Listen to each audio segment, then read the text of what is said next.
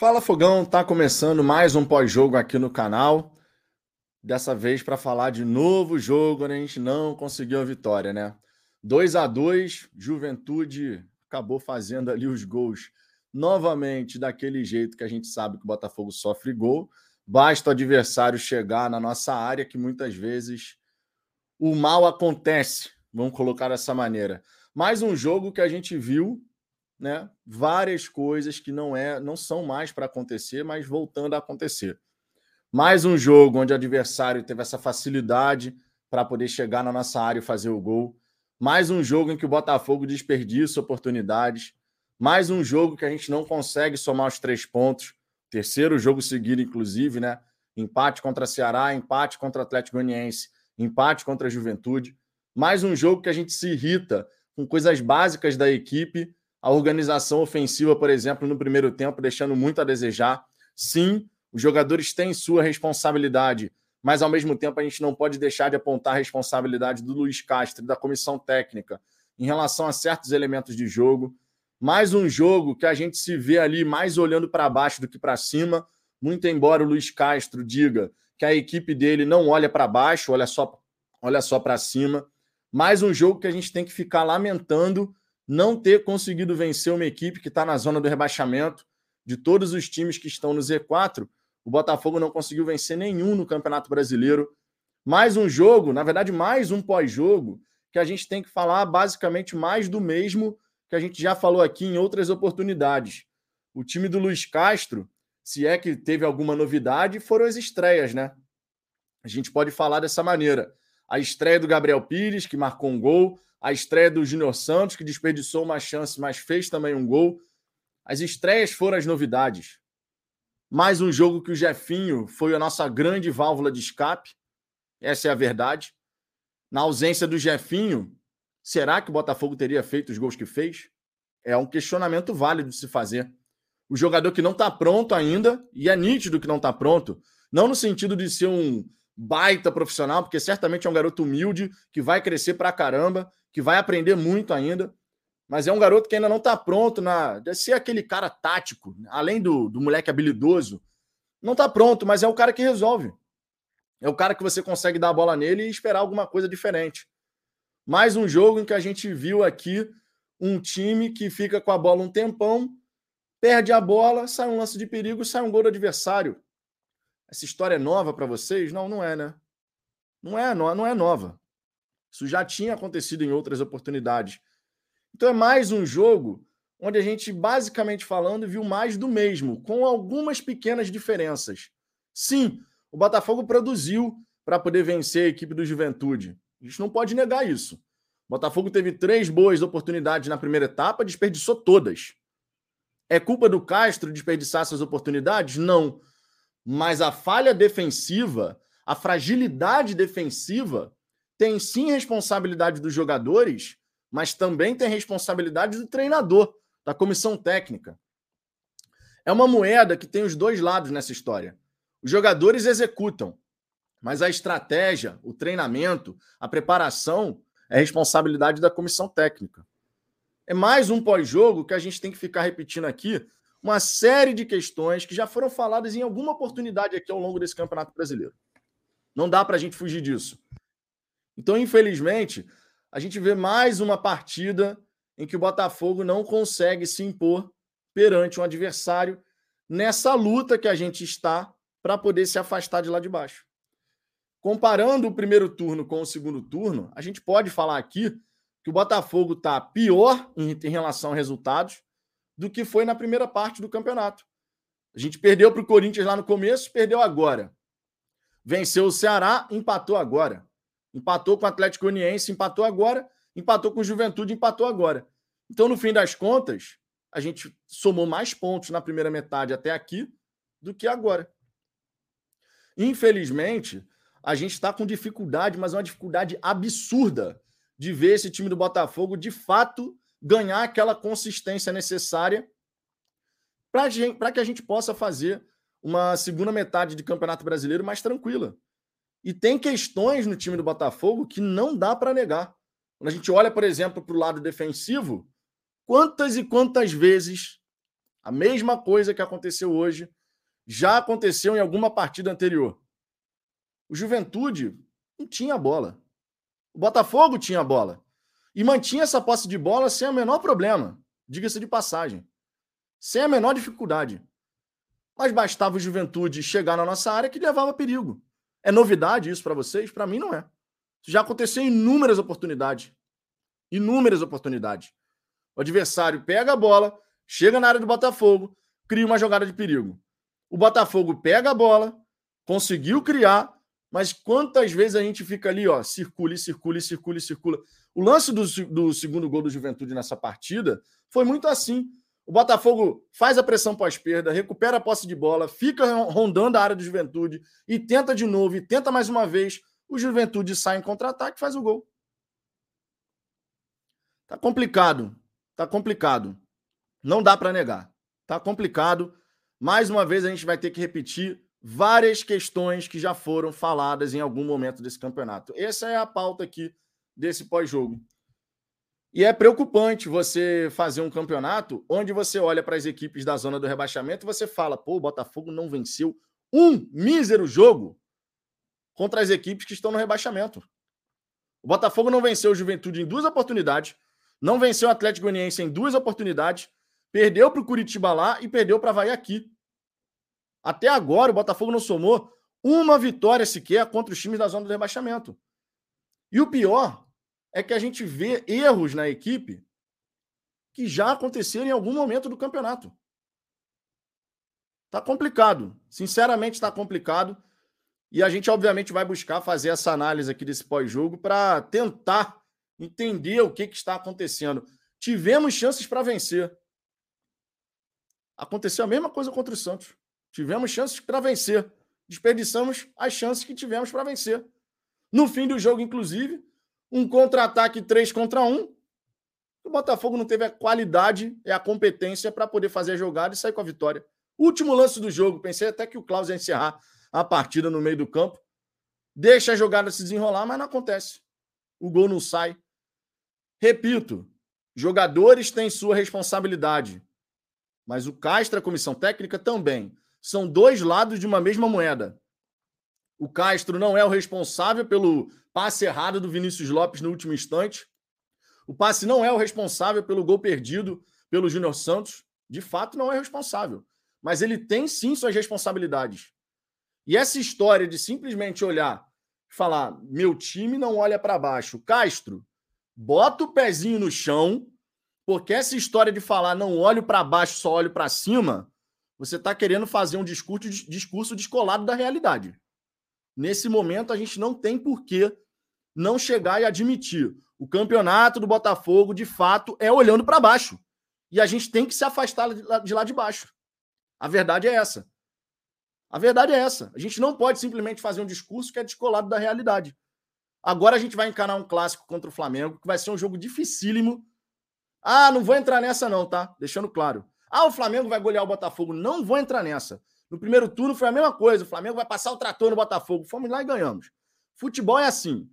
Agora que a gente vai ter uma sequência complicada contra Flamengo e Fortaleza, são dois jogos dificílimos.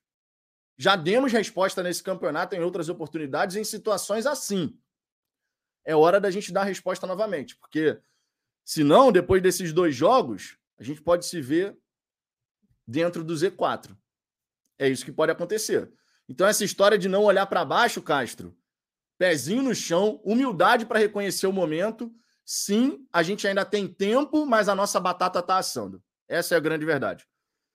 Ricardo, por gentileza, boa noite aí para a galera. Daqui a pouco eu vou passar na galera do chat, mas faça suas considerações iniciais.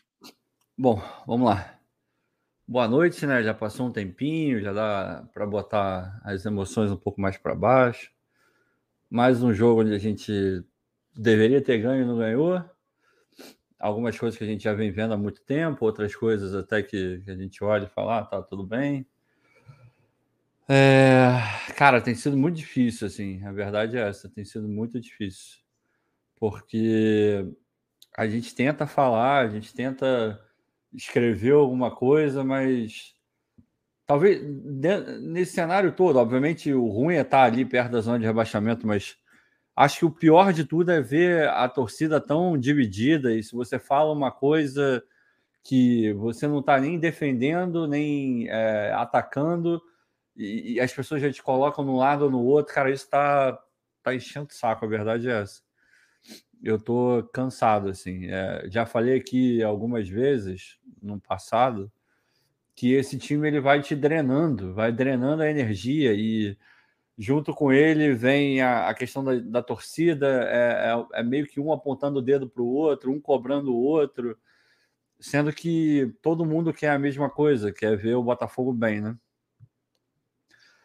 É, eu, eu botei lá no Twitter que o Castro ele é o maior inimigo dele mesmo, sabe? Não existe ninguém que trabalhe tão contra o trabalho dele quanto ele trabalha. E por que, que eu estou dizendo isso? Eu já vinha falando aqui, foi até uma pergunta que o Vitor me fez. O que, que, eu, o que, que você acha que ele vai fazer com os reforços e tal? Você acha que ele vai voltar para o modelo dele? Você acha que ele vai continuar aí buscando um modelo alternativo? E eu falei: se ele for inteligente e ele enxergar o momento, ele vai fazer uma, uma adaptação. Ele não vai voltar para o modelo dele, mesmo que ele tenha jogadores que ele julgue é, serem capazes de implementar o modelo dele. Isso era um desejo, não o que eu achava que fosse acontecer, mas era um desejo meu. Acho que era a maneira mais inteligente de você lidar com, com um problema que o Botafogo tem. E, para surpresa de absolutamente ninguém, ele resolveu insistir na, no modo dele. Não é totalmente o modo dele, mas é muito o modo dele. E claramente você vê que o time tem algumas dificuldades. Quando você olha a parte defensiva sofrendo tanto quanto a gente está vendo, é óbvio que tem uma questão de encaixe, é óbvio que tem uma questão de uma linha mais alta do que deveria, é óbvio que tem uma, uma, uma questão de você não se colocar num, num lugar um pouco mais seguro. É, desde sempre a gente falava aqui que o modelo do Castro ele é muito ofensivo, ele faz todo, em teoria, tá? Ele faz todo mundo jogar, ter a bola, a bola passa por todo mundo, pressão pós-perda lá em cima, é, tudo isso foi dito, mas também foi dito que, mesmo que o sistema como um todo dele funcione, a parte defensiva ela é sim um pouco prejudicada dentro do modelo do Castro. Mesmo se tudo der super certo, a gente ainda vai ver o Botafogo tomando uns gols que a gente vai olhar e falar, pelo amor de Deus. Só que aí você, nesse momento, você cria um problema. Você não consegue nem botar o 100% do seu modelo, mas também não consegue botar é, um modelo que funcione porque você não quer, você quer aquele modelo. Em suma, o Castro ele está ultrapassando uma linha que eu não ultrapassaria. Ele está indo para a linha da teimosia. Ele está indo para a linha do é, eu quero jogar do jeito que eu quero, pronto, acabou. Esse time que ele tem em mãos, com o tempo de treinamento que ele tem, mesmo com tudo que já se passou de problemas e tal, era para estar tá mais evoluído do que está. Todo treinador, quando chega num clube, ele começa de trás para frente. O Castro não está fazendo isso, nunca fez. E a gente já falou aqui algumas vezes isso. Eu já falei aqui algumas vezes isso esse ano é um ano para você levar o Botafogo até 2023. Você pega e leva, vai, pega na mãozinha e vai levando até 2023. O que quer dizer isso? Joga de uma maneira mais segura. Pô, agora você tem pontas rápidos. Pô, agora você tem o Jefinho numa fase muito boa, o moleque tá, tá crescendo, tem muito para evoluir taticamente, um absurdo, recomposição, muita coisa aprender um pouco mais a hora de soltar a bola também, mas ele já dá uma diferença absurda. Hoje a gente olha e fala, pô, se não tem o Jefinho, a gente olha e fala, hum, sente, sacou? Dá uma caída. Então aproveita. Agora você tem, pô, o Vitor de volta. Você tem um meio-campo um pouco mais técnico. Meu irmão, segura um pouco. Segura um pouco. Explora o contra-ataque. Ah, jogar um pouco mais reativo? É, jogar um pouco mais reativo. Mas tudo que eu vivo falando aqui é que a gente tem que entender o cenário. O cenário do Botafogo é. Sabe aquela coisa da, da Fórmula 1, quando o trabalho está tá sendo cumprido, eles falam, ah, tragam as crianças para casa? É a mesma coisa. O Botafogo, o Castro precisa levar o Botafogo para casa. E a casa do Botafogo é a permanência na Série A, para no ano que vem aí começar a tentar fazer alguma coisa diferente. Só que ele insiste no modelo que já está claro que não dá, não dá para, não dá. Se não dava com lá no começo do campeonato, hoje dá muito menos. Você tem menos tempo, daqui a pouco vai começar é, final de semana e meio de semana, final de semana e meio de semana. Se com essas semanas que você teve para trabalhar, você não conseguiu dar um mínimo é, respiro, não vai ser nessas semanas que vão começar aí um atrás do outro, um atrás do outro, um atrás do outro, que você vai conseguir. Porque aquela história que ele falou que, ah, às vezes eu prefiro o time jogando direto, pô, já se comprovou que não é uma verdade. Já se comprovou que não é uma verdade. A gente falou lá atrás. Quando ele dá esse tipo de declaração, ele está botando uma, uma pressão muito maior no trabalho dele. Olhando a coletiva do Castro, ele fala algumas coisas que a gente tende a colocar como desculpa mas a emoção não pode fazer a gente colocar isso como uma desculpa. E por que, que eu digo isso? Eu fico muito tranquilo para falar isso. A gente já vinha alertando, eu já falei algumas vezes, a torcida não gosta de escutar isso, mas quando os reforços foram chegando, a gente falou: beleza, encorpa, mas ainda assim você vai ter que ter um tempo para poder adaptar esses jogadores. Isso é verdade, seria verdade para o Botafogo e verdade para um monte de clube. Então, isso não é uma desculpa, isso é uma verdade. Agora, sabe qual é o meu problema com Castro? Na coletiva, ele fala: ah, é, atrapalha é, um pouco quando você recebe jogadores, atrapalha o coletivo. Ele não está falando uma mentira, atrapalha o coletivo. Atrapalha em questão de é, entrosamento. Não estou dizendo que você não tem que ter o reforço, é ótimo que eles vieram. Não estou reclamando, como vários imbecis já andaram falando aí que, ah, então quer dizer que, é, porra, tá atrapalhando. Não, não, não foi isso que ele quis dizer. A gente tem que saber interpretar o que é dito. É óbvio que ele não está reclamando de ter recebido reforço. Sacou? Só que o meu problema com ele é que ele fala isso e ele não dá o passo adiante. Sabe qual é o passo adiante? É ele olhar e falar, mas mesmo com tudo isso, a gente deveria estar tá jogando futebol melhor. Mesmo com tudo isso, eu deveria estar tá fazendo um trabalho melhor. E a gente não escuta ele falando isso. Ele só coloca para fora e ele vai até esse ponto o, o ponto da, de assumir a culpa é, não é aquela coisa de ah, não, os resultados são ruins, a culpa é minha porque eu sou treinador. Isso é uma coisa. Agora, você virar e falar, realmente a gente não está jogando.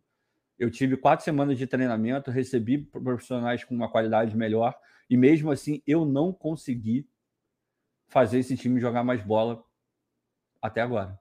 Se ele fala isso, a gente vai olhar e falar, porra, pelo menos o cara está reconhecendo e a gente não vê. Então, ele meio que ele joga contra ele em vários momentos. Em vários momentos. Quando ele não dá esse passo além, tudo que ele falou antes, a galera vai classificar como desculpa. E, sinceramente, eu não vou lutar contra isso, porque ele está dando margem. Eu não vou defender alguém que não quer ser defendido. Dá para entender? Ele tem que se ajudar. Eu já falei isso aqui algumas vezes. Porra, Castro, me ajuda a te ajudar. O Castro não está se ajudando ele está jogando fora toda a convicção que o Textor está tendo nele, toda a convicção que está segurando ele no carro. Na Europa, isso pode ser um negócio corriqueiro para ele. Pode ser. Agora, no universo brasileiro, ele não tem ideia do tamanho da benevolência que ele está que ele tá recebendo.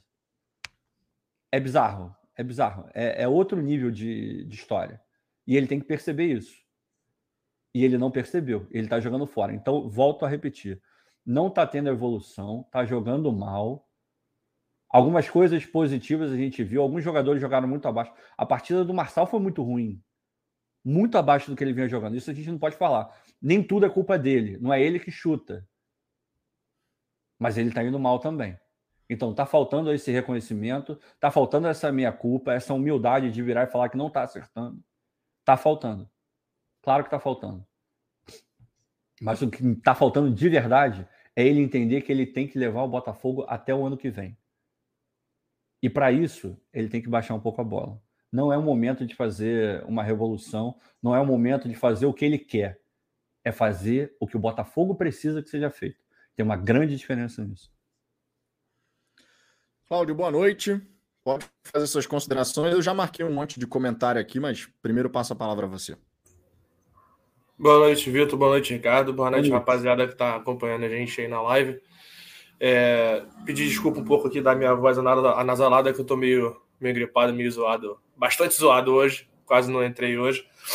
Tá bem, bem ruim pro meu lado aqui, assim como foi o. foi ruim pro, pro nosso lado de manhã, mais cedo, né?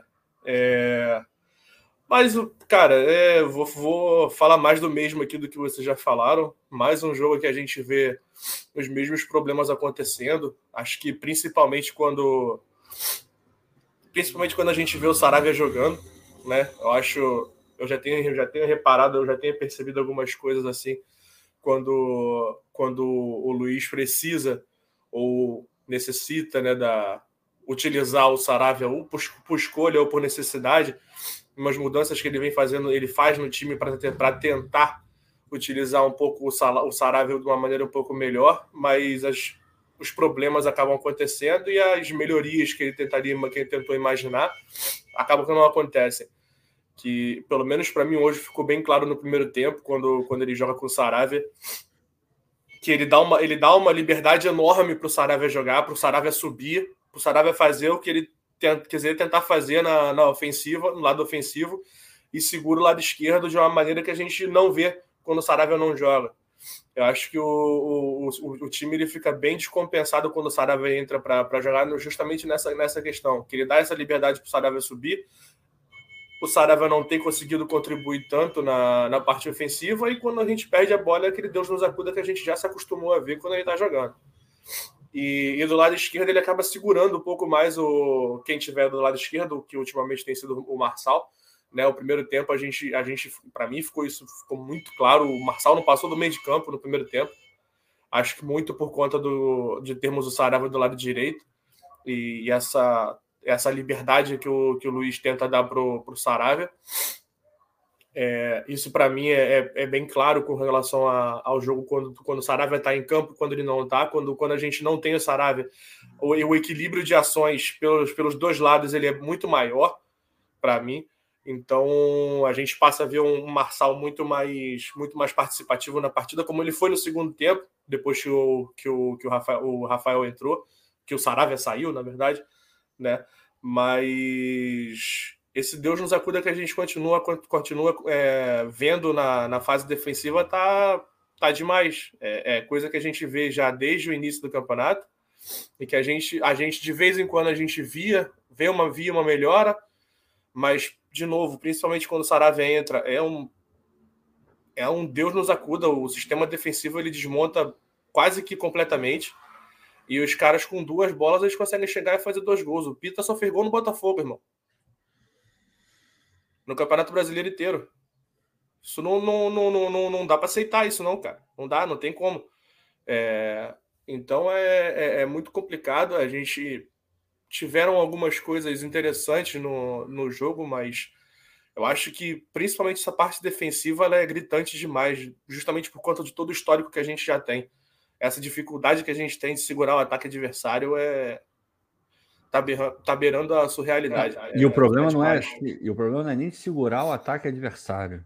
É segurar qualquer ataque qualquer adversário. Ataque, qualquer que é pior ataque. ainda. Esse que é o grande Exato. problema. Pô, basta os caras chegarem na nossa área, cara. É bizarro. É, é bizarro. Escroto, é escroto. O cara é, chega na nossa área, você já fica, meu Deus do céu. Tudo bem que tudo bem que também tem umas bolas que, porra, umas paradas que acontecem que, por exemplo, o primeiro gol dos caras. Ah, aquilo ali é surreal. Porra, a gente, a gente fez o. Foi a única, a única bola nas costas que o Marçal tomou desde que começou a jogar. Foi aquela bola ali do, do Nazário. Ainda no pé de quem? Né? Aí o cara vai, faz o cruzamento. O Adrielson não consegue cortar direito e a bola sobra ali na cara do gol pro, pro maluco não, só empurrar. Em vários jogos, aquela bola bateria no, no nariz do maluco e ia para fora. Pois é.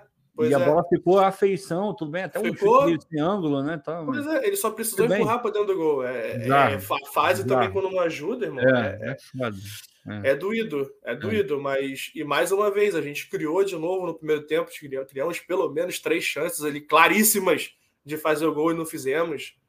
É, a, a, bola pune, é, é, isso. Os caras foram lá uma vez, fizeram o gol e montaram montaram o caminhão de novo na frente, da, na frente do gol, tentando se segurar.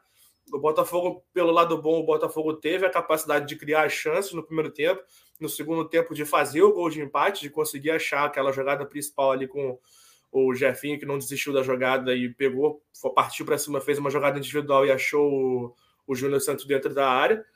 É, só que, porra, no, no, lance seguinte, quando, quando o Juventude decide atacar de novo, os caras acham o gol de novo. E, e ali naque, naquele lance ali, eu fiquei com o pé atrás bem, bem forte com, com relação ao Adrielson. Acho que o Adrielson não podia ter deixado o Pita fazer o que queria ali naquele lance. O cara pegou a bola na lateral, ele veio, ele veio, ele veio partindo para cima do Adrielson, o Adrielson veio recuando, o cara tabelou com o outro, recebeu de volta, e o Adrielson nem encostou no Pita. Entende? Acho que tiveram algumas, algumas atuações hoje ali que ficaram um pouco abaixo. É. É... Mas, de novo, é, é, é, essa, essa questão defensiva, acho que o Ricardo, que o Ricardo trouxe aí no comentário dele é, é, é, bem pertinente. Essa, acho que a gente voltou àquela fase em que a gente precisa mudar o que está sendo feito para tentar angariar ponto de novo. A gente já está chegando numa fase em que está realmente começando a ficar mais perigoso o, a questão do, dos times que estão abaixo.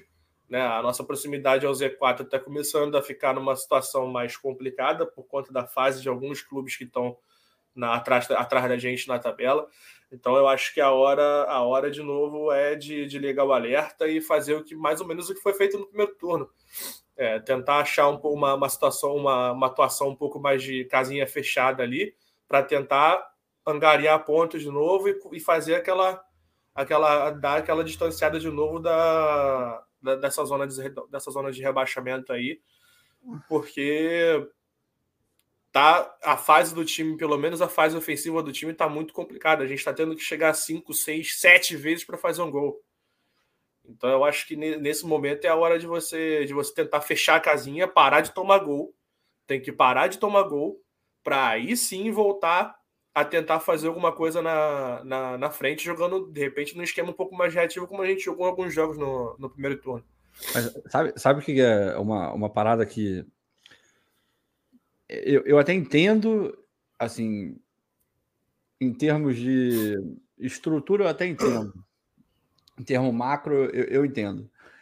A gente olha para o elenco do Botafogo e vê, porra, cara, esse elenco que foi montado agora, principalmente depois da segunda janela, não é um elenco para lutar para não cair. A gente pois olha é. e fala, porra, tem soluções ali que você consegue fazer uma coisa melhor. É um elenco que você olha e você fala, dá para é, jogar. Dá, dá para jogar. jogar pois é.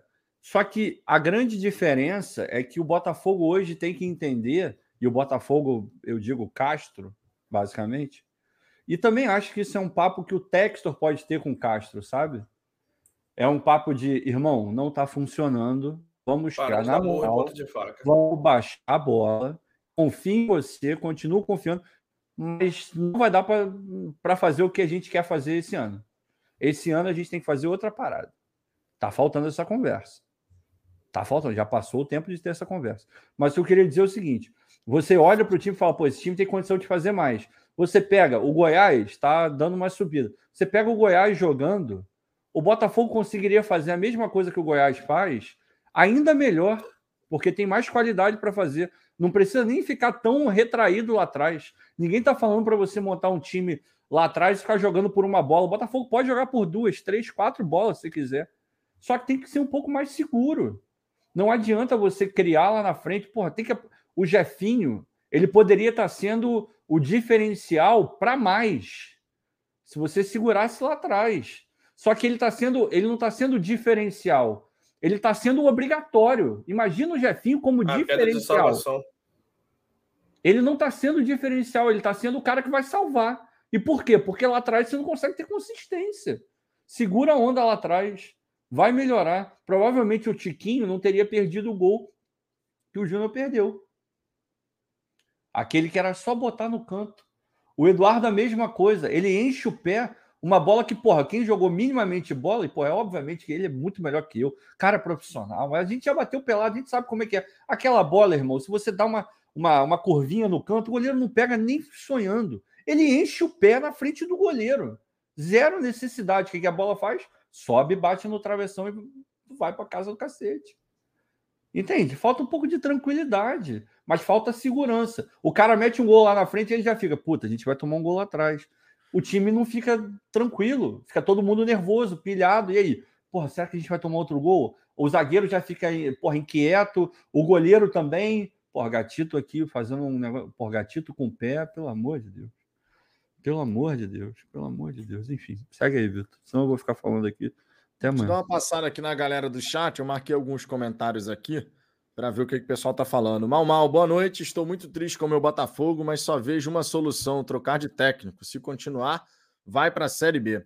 Moisés Januário, podem despejar um caminhão de ótimos jogadores na mão do Luiz Castro que não, que não, vão, não vão jogar. Ele é muito fraco com as propostas de jogo.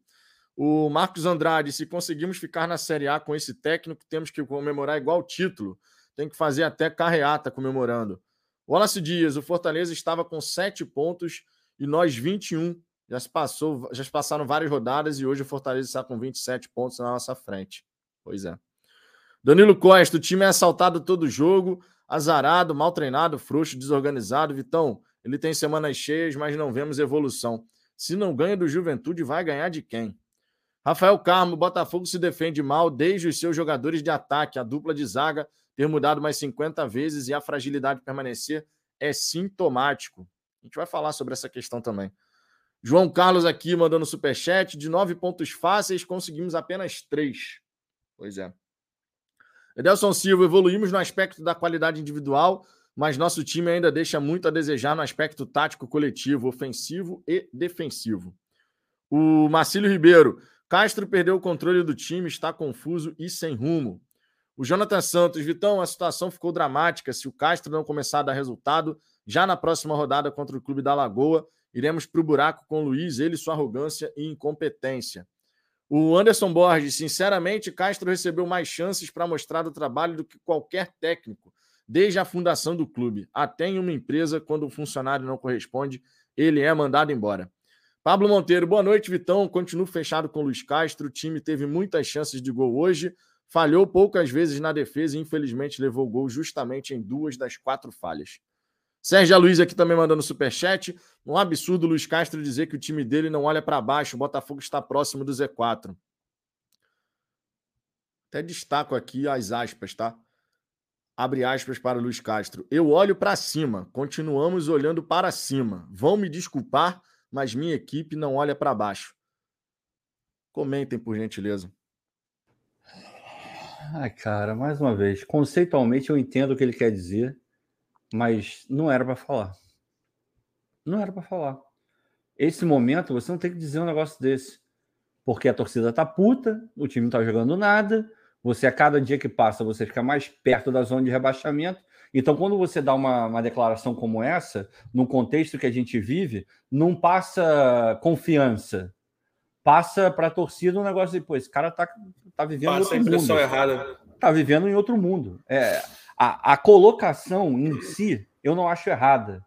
O contexto faz com que ela seja inadequada. O contexto não era para ele falar isso. E, e já não é a primeira vez. E já não é, e já não é a primeira vez que ele faz esse tipo de, de análise no momento errado. É, e esse tipo de análise, quando você acaba de não conseguir vencer pela segunda vez no campeonato, Lanterna, na ocasião, no primeiro turno não era o Lanterna, mas tá na Lanterna, é um dos piores times do campeonato Juventude, não é à toa, né?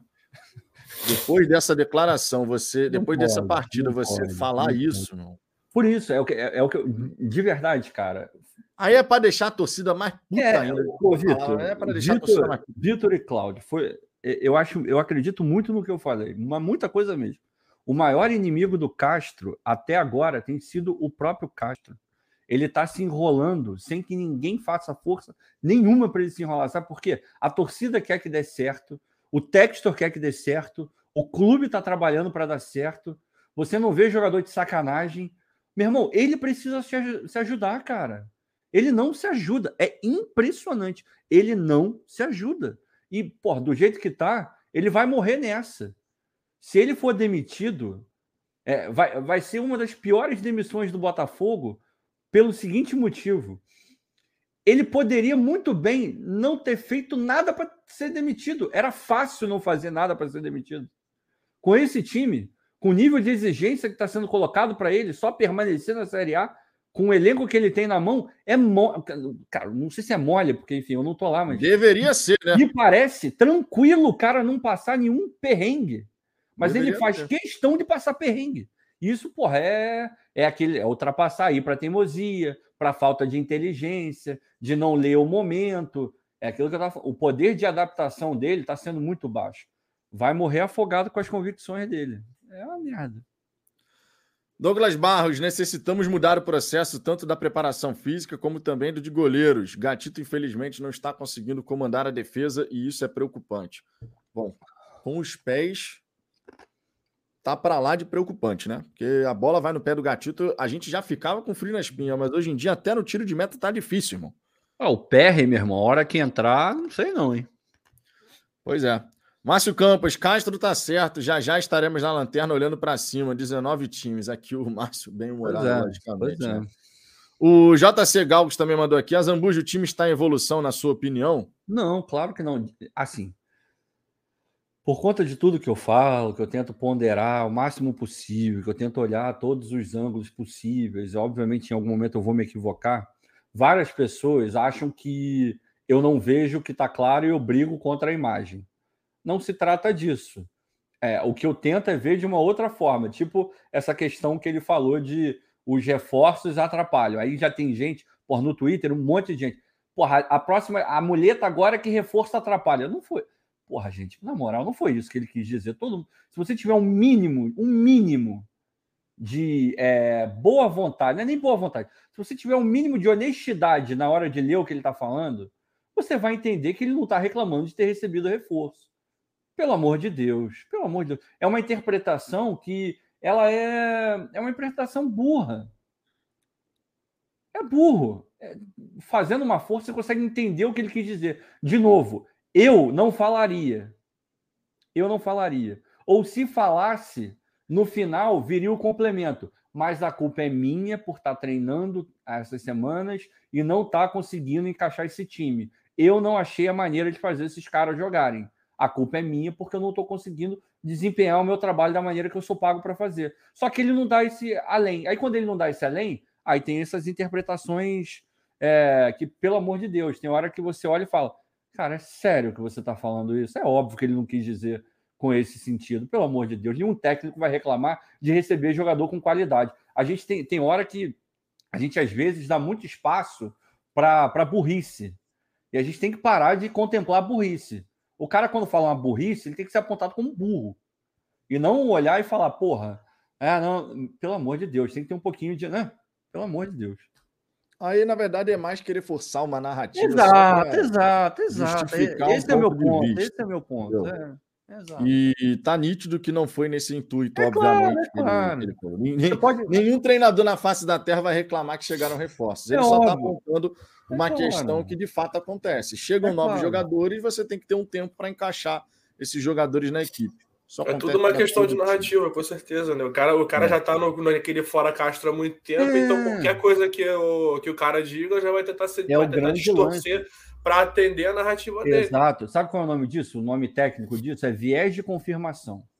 O cara pega uma coisa para corroborar com aquilo que ele quer. Você tem todo o direito do mundo de querer o Castro fora. Agora, você não tem o direito de enviesar a análise. Você não tem o direito de pegar uma coisa e deturpar o que foi dito, porque obviamente não foi com esse sentido. Então o cara pega, aí tem um monte de gente que vai atrás, é isso mesmo, é a nova muleta. Tem culpa do Castro também, tá sendo burro, pouco inteligente na hora de falar e comunicar. Agora, a gente tem que fazer o nosso papel também. Ô, Fábio Mesquita, por gentileza, vocês sabem que a gente traz todas as opiniões aqui, mas por gentileza, vou te dar um banzinho educativo de cinco minutinhos, porque a única coisa que a gente pede aqui é respeito para conosco e a gente tem que ter respeito com vocês, logicamente, tá? Então você pode discordar da opinião, não tem problema nenhum. Falar, ah, pô, não concordo por isso, isso, isso. Ah, a opinião de vocês está indo no caminho errado. Problema zero. Agora, respeito é básico aqui entre as partes, tá? Então, Estou te dando banzinho educativo de cinco minutos, porque é o mínimo que a gente espera, obviamente, tá? É, Luiz Henrique, boa noite. Acho que ele não entendeu o Castro, né? Ele não entendeu o futebol brasileiro. Quem sabe se vai ou não entender. Gustavo Peregrino, a questão não é ser reativo ou propositivo, a questão é o time sem compactação nenhuma. Todo espalhado em campo, um bando. Castro não é técnico para o Botafogo. Paulo Guilherme, vocês ainda acham que o Luiz Castro funciona? Só uma pergunta, sei que ele não será demitido. Na minha humilde opinião, o Textor comprou ouro de tolo. Esse Castro é uma enganação.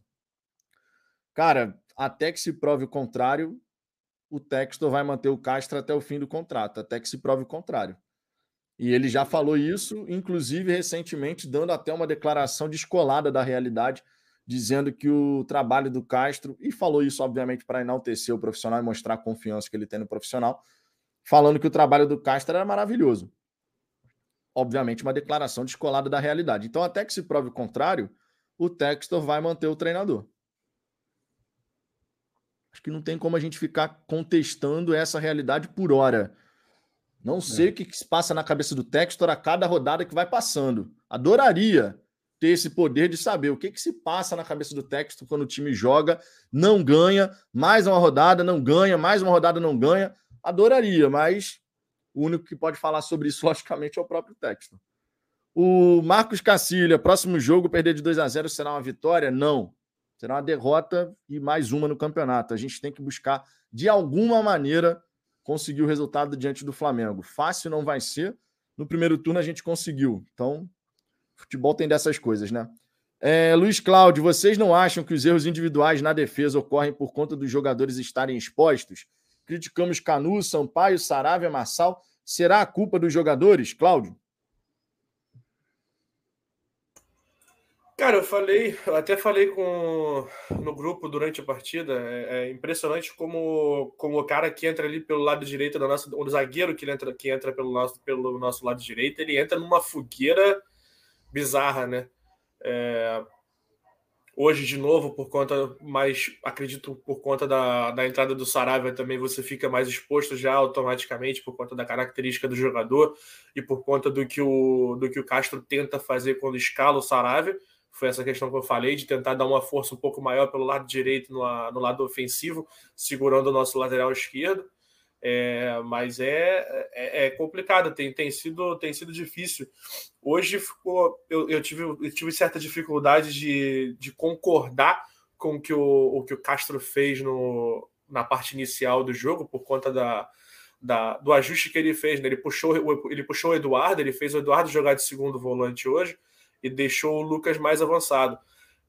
Tentei, tentei compreender, tentei buscar o um motivo para isso. Para mim, o que, o que me veio na cabeça foi a questão de tentar melhorar a saída de bola, achando que o Juventude fosse jogar um pouco mais recuado. O problema foi que eu acredito que ele tenha feito isso pensando que o Juventude ia jogar mais recuado, mas ele iria jogar tentando achar uma bola aqui, uma bola ali, como, como, como, como acho que todo mundo pensou, né? E, e, até então, ok, só que com 5, 10 minutos a gente tomou um gol, o Juventude parou de subir completamente. E aí montou, montou o esqueminha dele na frente do gol, tentando se defender a todo custo. E passou a não, não funcionar mais essa questão da, de, de, você ter o Eduardo um pouco mais atrás, tentando achar um passe um pouco mais vertical, sendo que a defesa toda do, do Juventude estava tava postada. E aí, quando você, quando você perdia a bola, você tinha uma tentativa aqui, outra ali do, do Juventude, sempre tentando, tentando explorar justamente o buraco que o, que o Saraiva deixava. Então tá, tá foi, foi o que eu comentei, até comentei no início do, no início do meu comentário que a questão do, do Adrielson no gol do no gol do no segundo gol do Pita, mas é acho que essa questão de, de do ajuste do esquema principalmente dependendo das peças que você tem à disposição, tem, tem sido complicado e está acabando queimando realmente alguns, algumas, algumas das opções que a gente tem utilizado. É, seguindo aqui, Eduardo Félix, Vitor, a mídia independente está ganhando espaço, isso é fato. Tenho uma dúvida: o Botafogo faz alguma interação com os canais independentes? O Botafogo pede para dar força ao Luiz Castro, por exemplo? Obviamente que não. E se pedisse, não ia adiantar de porcaria nenhuma, porque a gente não ia pautar a nossa opinião aqui em relação ao que estão pedindo lá dentro do Botafogo. Ah, isso é uma ilusão que muita gente tem, cara. Isso, gente... É, isso é o motivo de ser independente, né? É, é, é, eu nunca vou falar uma coisa aqui que, por mais que me doa, por mais que eu saiba que eu vá apanhar em vários casos, e a mesma coisa o Cláudio, o Vitor, A gente fala o que a gente acredita. Não tem ninguém que me manda falar. Jamais. Ou, se alguém me mandar falar, eu vou ser o primeiro a, a virar e falar, irmão, das duas, uma. Ou eu não participo, ou, ou você me tira de uma vez de. Não, e não só isso, Ricardo. E não só isso, eu garanto para vocês uma coisa. E falo isso aqui nesse exato momento. Se algum dia alguém dentro do Botafogo pedir para a gente falar alguma coisa, eu venho aqui e falo o que aconteceu. Exatamente, esse é o ponto. Simples é assim. Por é por aí. Simples assim.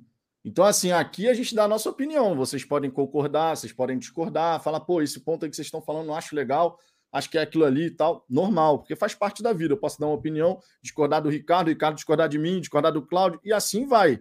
Assim como a gente pode concordar e discordar da opinião que está no chat. Agora, se um dia alguém dentro do Botafogo chegar, pô, aí, dá uma aliviada no comentário, é o cacete, irmão. Aqui a gente fala o que a gente pensa. A gente, a gente não vai regular a nossa né? opinião porque a outra pessoa está é. pedindo para a gente falar um, de uma forma mais leve. A gente aqui é torcedor igual vocês, cara. É, só tem, só tem uma coisa. É, eu vi até no chat, ah, tá fazendo um contorcionismo é, na hora de falar porque eu falei que era pouco inteligente, porque eu falei que era a teimosia, é eufemismo, não sei o quê. Cara, eu vou criticar, pelo menos a, a, minha linha e a linha do canal aqui, de forma geral, tanto o Cláudio quanto o Vitor. Eu não vou vir aqui chamar o, o Castro de imbecil, de idiota, de treinador de merda. Eu não vou fazer isso. Eu não vou vir aqui e vou falar, porra, eu vou falar dessa maneira, porque eu estou criticando o cara. Eu não estou querendo acabar com a carreira dele. Eu não estou querendo insultar o Castro. Eu estou fazendo uma crítica ao trabalho dele. E eu tenho que fazer uma crítica, e dentro dessa crítica, eu acredito que eu tenho que ser respeitoso com o cara. Por mais que eu esteja puto da vida de ver o que está acontecendo dentro do gramado. Eu não posso xingar ah, o cara. Você precisa execrar o cara porque exatamente, não está gostando do trabalho. Exatamente. Então, quando a gente fala, é obviamente que numa conversa de bar, de repente eu vou usar algum outro termo. Pode ser. Não vou aqui fingir que eu sou o cara mais educado do mundo, porque de fato não sou. Mas aqui a gente tem uma responsabilidade. A gente tem que olhar e, e, e criticar o que tem que ser criticado, mas com respeito ao profissional. É justamente pode... o que o Vitor acabou de fazer aqui também com relação, ao, com relação aos próprios comentários de vocês, Exato. com relação ao que a gente fala aqui. É, tudo é questão do, do respeito. Né?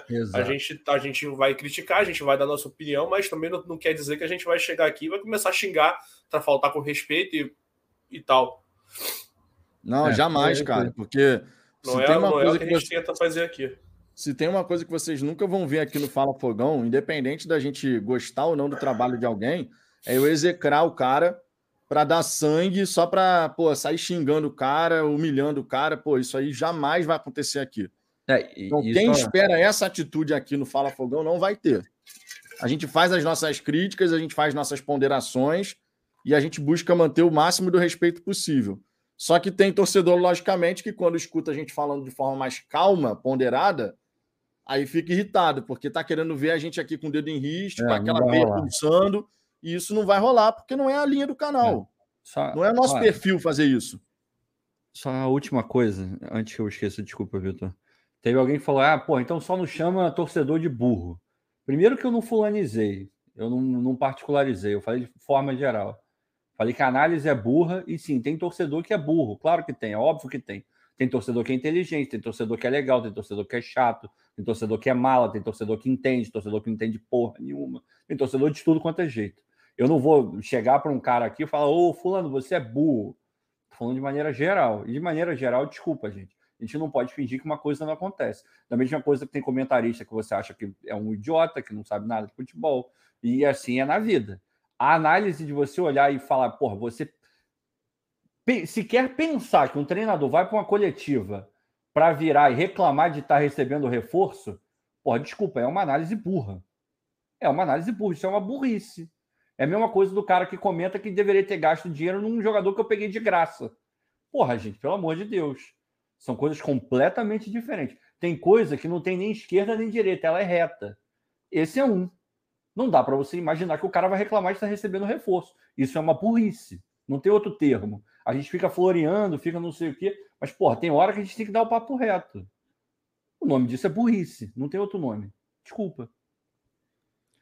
O Jim Mello aqui, essas falas do Luiz Castro passam a mensagem: não vou mudar, estou no caminho certo. Se não estamos pontuando, algo precisa mudar. Alguém tem que apontar mudança. É. Tá difícil da gente ver a mudança que a gente deseja. Tá. Tá difícil. Tá difícil. É, Valdir Alves, meio campo frouxo com pontas que não voltam. Uma zaga exposta é fábrica de vilões. Canu, Sampaio. O vilão da vez agora é o Adrielson. O nosso sistema defensivo, de modo geral, ele dá muito espaço. A gente tá, até está conseguindo, em alguns momentos, fazer aquela pressão pós-perda. Inclusive, cerca de um minuto, um minuto e vinte antes do segundo gol do Juventude, o Botafogo recuperou a bola no campo de ataque mais quatro vezes.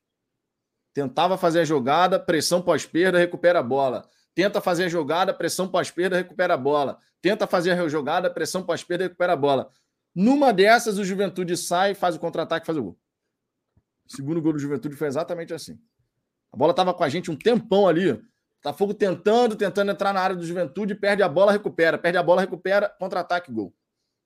Isso não é a primeira vez, tá? São as poucas coisas ofensivas que a gente já tem visto ultimamente, que a gente contra um time um pouco mais, mais abaixo do que o nosso, a gente consegue ser feito, consegue ver serem feitas com um pouco mais de propriedade né? Que foi justamente o que você acabou de falar. Foram quatro vezes que a gente tenta, que a gente perdeu a bola, fez uma, uma pressão pós-perda e recuperou. O que está complicando é essa fase defensiva que não consegue segurar nada. Quando os caras passam uma vez pela, pela nossa, pela, pelo nosso primeiro, primeiro combate, é o Deus nos acuda, é aquele, aquele contra-ataque que vai para que vai para cima da gente e a gente não consegue segurar. E uma coisa leva a outra, né? Isso causa instabilidade também no ataque, porque o cara, Completa. O, o, maluco é um ser humano. Ele olha e fala: "Porra, eu me esforço, tento fazer um monte de coisa, faço o gol, em 30 segundos vocês jogam tudo por terra por terra abaixo". Porra, irmão, o cara fica puto, aí começa a não jogar o máximo que pode, aí a gente começa a entrar naquele espiral de vocês sabem bem o que, é difícil de sair. Sidney de Lima, a visão do John Textor e Luiz Castro é diferente dos brasileiros. Eles pensam lá na frente muito a longo prazo. Que bom que eles pensam a longo prazo, só que para o longo prazo existir da maneira como a gente está querendo, a gente hum. não pode se descuidar do presente, obviamente. É isso aí. A básica é. da vida de todo mundo. Não adianta você só ficar sonhando com o que vai acontecer daqui a cinco anos. Você tem que olhar o presente e cuidar dele. Algumas coisas estão acontecendo positivamente no Botafogo nesse presente? Óbvio não vamos falar que não. O campo e bola está muito aquém daquilo que a gente gostaria de estar vendo. Outras tantas coisas foram realizadas. A reconstrução, por exemplo, do elenco foi realizada. 20 contratações, não sei o quê, time B, é contratação para o sub-20, sub-17. Mais de 50 jogadores foram contratados nessa brincadeira. Só que, obviamente, quando a gente olha para dentro das quatro linhas, está complicado. Então, é bom o John Textor ter essa visão de médio e longo prazo mas o presente ele está aí. E a cobrança do Campeonato Brasileiro, quando a gente olha para o Campeonato Brasileiro e conhecendo a realidade da competição, não é o tipo de campeonato que você pode ficar menosprezando, que você pode ficar, não, não, não, mas tá tudo bem. Não, não tá tudo bem. Que perdoa tá muito vacilo. É, não dá. Não dá. A gente sabe como é que funciona essa questão do Campeonato Brasileiro. É bom alguém chegar para o Castro lá dentro, um mazuco da vida, e falar: Castro, ó, Campeonato Brasileiro cobra o seu preço, hein, meu amigo? Porque a gente sabe como é que funciona. Outros times já menosprezaram, já. Não, a gente tem tempo, não sei o quê, e depois se complicaram. Então, tá na hora do Botafogo acordar, né? O Tomás Martins, ou Thomas Martins, já ficou claro que o problema é o sistema defensivo como um todo todo ataque dos caras leva perigo. O time não tem, nem, nem não tem segurança nenhuma. Fábrica de queimar zagueiro esse time. Não. Cara, é essa parte da defesa, meu irmão. Eu não sei como é que vocês, quando vocês estão vendo o jogo, a reação de vocês, obviamente, vendo a partida. Mas, cara, cada escapada do, do Juventude hoje, eu falava assim: lá vem. Chegou uma hora que eu tava com receio do Juventude chegar perto da área do Botafogo, cara. Eu falei assim, meu irmão, não, do jeito e... que tá a situação, um, o Juventude entrar na nossa área já é um Deus nos acuda. Chegou é o ponto um. tá com receio deles ficar perto da área. É, pior que qualquer um, cara. Não é só o Juventude. Se fosse só o Juventude, seria muito ruim, porque é porra, um dos piores times do campeonato, se não for o pior. Mas acontece com vários. É aquela sensação que eu falo com vocês há muito tempão, né? É uma bosta olhar para o jogo do Botafogo e ver que, porra, você olha e fala: porra, esse Pita até que é bom jogador, hein? Porra, tem que olhar diferente para ele, hein? Pô, irmão, o cara tem sete gols no ano e três são contra a gente, cara. cara tem quatro gols no brasileiro, três não pode, em cima, em cima do Botafogo, Entende? Cara. Não pode. É aquela sensação de cara, todo é mundo que joga isso. contra mim parece que é. Parece que o jogador, um jogador, é bom pra cacete. Você olha e fala, pô, esse, esse coreanozinho que joga lá, pô, o maluco não é ruim, não, hein? Irmão, esse cara ele, ele não deveria nem passar perto do Newton Santos. E você olha e fala, pô, esse cara é bom jogador, hein? Como é que o Ele recusou o Botafogo. Pois é, teve isso também, né, o Chico. Porra, a gente não pode olhar para esse time e falar, pô, como é que o Juventude está lá embaixo? Com um contra-ataque tão afiado quanto esse, era para estar tá metendo aí ganhando de gente. E você olha, não, cara, não tá não errado. Não é isso, né? Tá errado, é tá errado, cara, disso. tá errado. Longe é o nosso lado que tá errado, que tá é fácil bizarro, demais. É bizarro, pois é. é. Bizarro. Altair Carvalho, Vitor, parabéns por vocês conduzirem a live sempre sobre o prisma do respeito da educação. A sociedade, de modo geral, tem nos obrigado a ficarmos calados e solitários. Cara, eu, o respeito ele é básico aqui, da nossa parte para com vocês e, obviamente, de vocês para, conosco, né? Então, é, a gente tenta, né? Tenta manter os ânimos sob controle e tal. Por isso que muito torcedor, quando está irritado e chega aqui no Fala Fogão, às vezes está querendo ver a gente de um jeito exaltado e tal. Aí, quando não vê, a gente já teve que escutar, inclusive, que a gente não sente a derrota. É, já tivemos sim. que ler isso daqui no, no chat, né? Cara, quando o jogo tá rolando, eu xingo pra cacete, eu tô puto, eu tô irritado. Só que é aquilo, cara. Quando a gente abre a câmera para falar aqui, adianta eu chegar aqui, ficar completamente transtornado toda a resenha que o Botafogo não ganhar? Não adianta. Porque aí nenhum comentário que eu fizer, ou que o Ricardo fizer, ou que o Cláudio fizer, se a gente tiver desse jeito, vai ser levado em consideração. Falou no calor do momento, falou com a emoção, não, não analisou a situação. A gente tenta aqui fazer uma análise. Vocês podem concordar e discordar, obviamente. Mas se eu abrir a, a live aqui para ficar exaltado, igual um maluco lunático aqui, cara. Agora, não, eu não, não sei, confundam eu não sei se a gente não ficar irritado, com... tá? Eu não sei se isso acontece com vocês, mas se, se for o caso da gente abrir a live aqui, por exemplo, eu colocar a minha digníssima, o Vitor colocar a digníssima dele e o Ricardo colocar a digníssima dele no quadradinho deles aqui, eu acho que elas vão discordar veementemente da rapaziada que fala ah, que a gente claro não sente vai. resultado. Né? Claro vai, Durante o jogo, cara, eu xingo, eu, eu falo mal do nome de gente, porque eu sou torcedor ali, cara. Eu, não, eu continuo sendo torcedor aqui.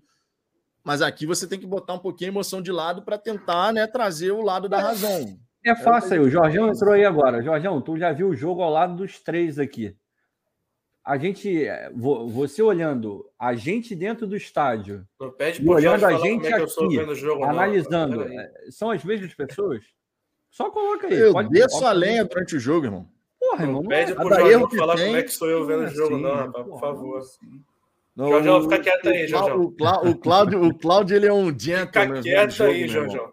Só de vez em quando, que quando tem alguma coisa, ele mete um xingamento. Mas é muito pontual, assim. Ele dá um xingamento é. gritão assim e pronto. Já, já extravasou. É porque é uma pena que vocês não tenham vivido algumas histórias que. O Cláudio viveu algumas já, mas com, com o Vitor bem mais.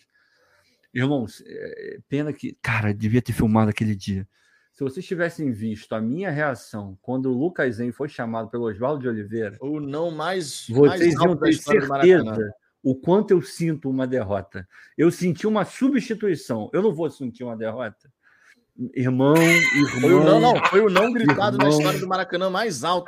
Caralho, tá até hoje recuando no Maracanã. O Oswaldo de Oliveira escutou lá no Não vou sentir uma derrota. É, é bizarro. O Oswaldo é de Oliveira, Oswaldo de Oliveira é, o Oswaldo de Oliveira ele escutou seu grito. Pode reparar que ele usa. No, é, eu estava eu tava desse lado. Ele usa do lado direito. Ele tem um, um negócio no ouvido porque ele está ele tá ouvindo mal desde então, de tão alto que foi o meu berro com ele.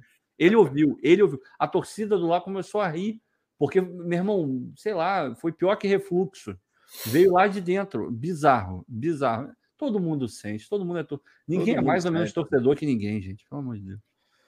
É, JC, parabéns pela postura de vocês, por isso que mando, mando o superchat para vocês, mesmo sendo membro. Mudaram o editorial em relação ao Castro, parabéns do Galgos aqui. Cara, a gente faz as nossas críticas, muito embora tenha gente que nessas horas fecha os ouvidos para não escutar o que a gente fala, né? Para poder seguir com a narrativa do passapano. E vocês sabem como é que funciona aqui no canal.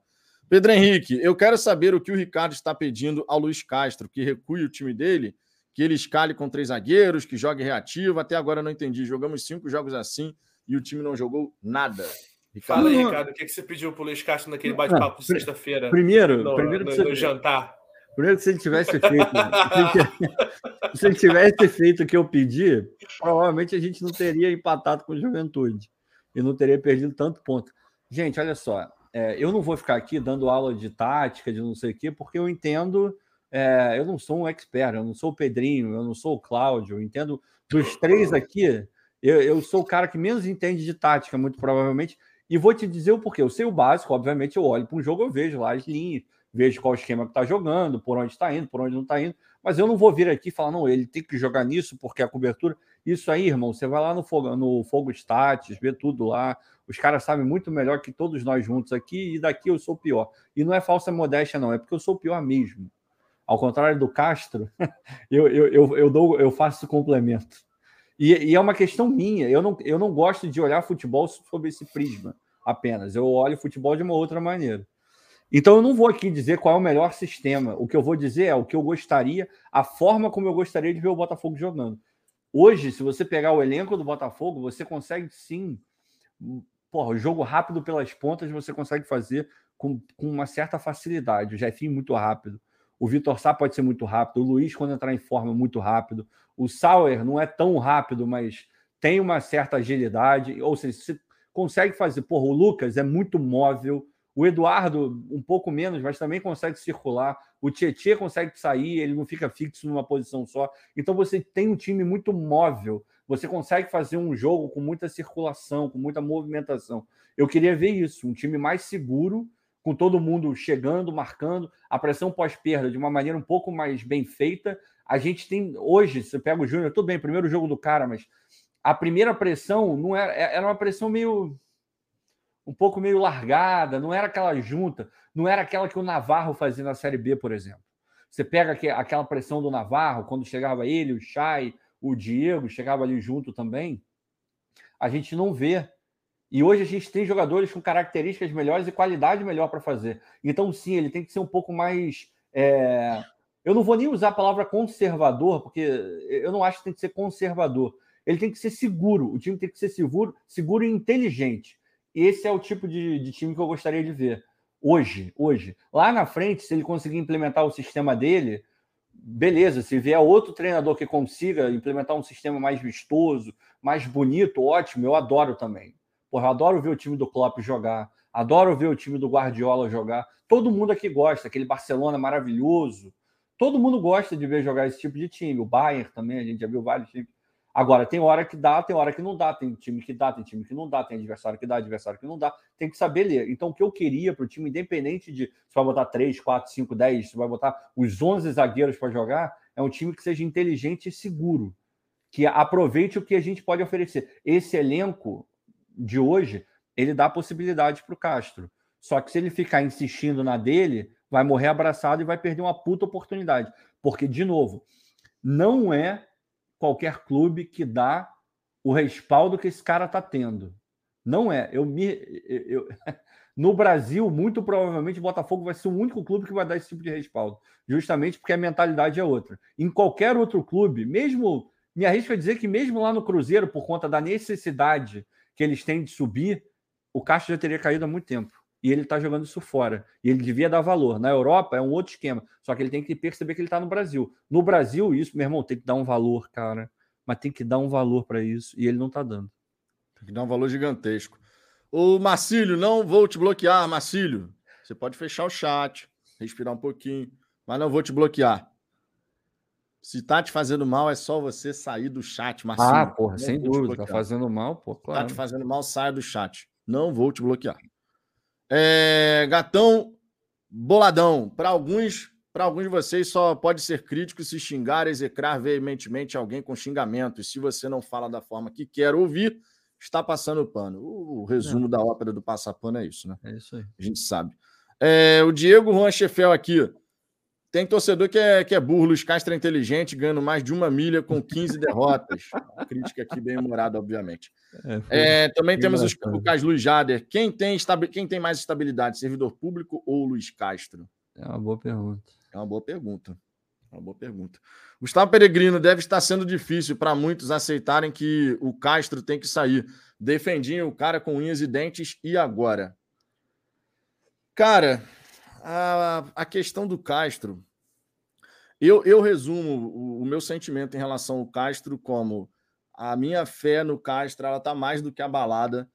Quando ele chegou, eu tive muita confiança e esperança que realmente a gente pudesse ver uma coisa legal, mesmo num ano que a gente tivesse meio de tabela ali, que a gente perderia mais jogos do que eu gostaria de ver, mas eu imaginei que nessa altura do campeonato a gente não estivesse na colocação que a gente está e com a proximidade que a gente está da zona do rebaixamento, tá?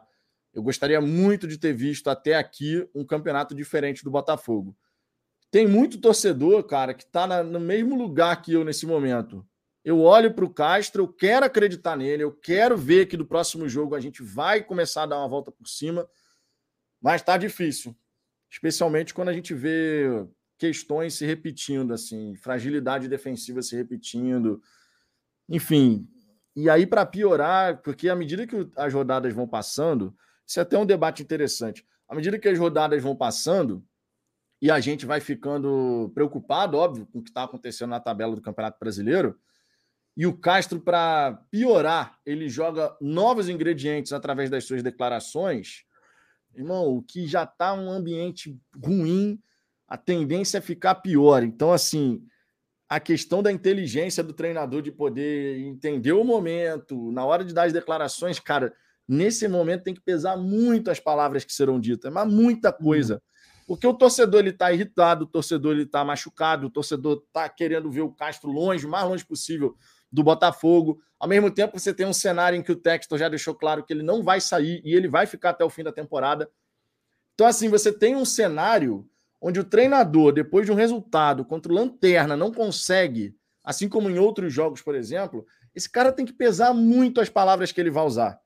Mas muita coisa. Justamente para não ser mais um a jogar mais lenha na fogueira. E, em tese, ele não deveria jogar lenha na fogueira, já que é ele que está na fogueira.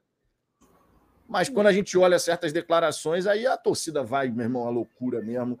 E os resultados são muito aquém. Muito aquém. Apesar de todos os problemas que a gente já viu o Botafogo passar nesse Campeonato Brasileiro, é óbvio que ele tinha que estar apresentando mais, gente. Isso é óbvio que ele tinha que estar apresentando mais. Dava para apresentar mais, apesar de todos os problemas que foram enfrentados.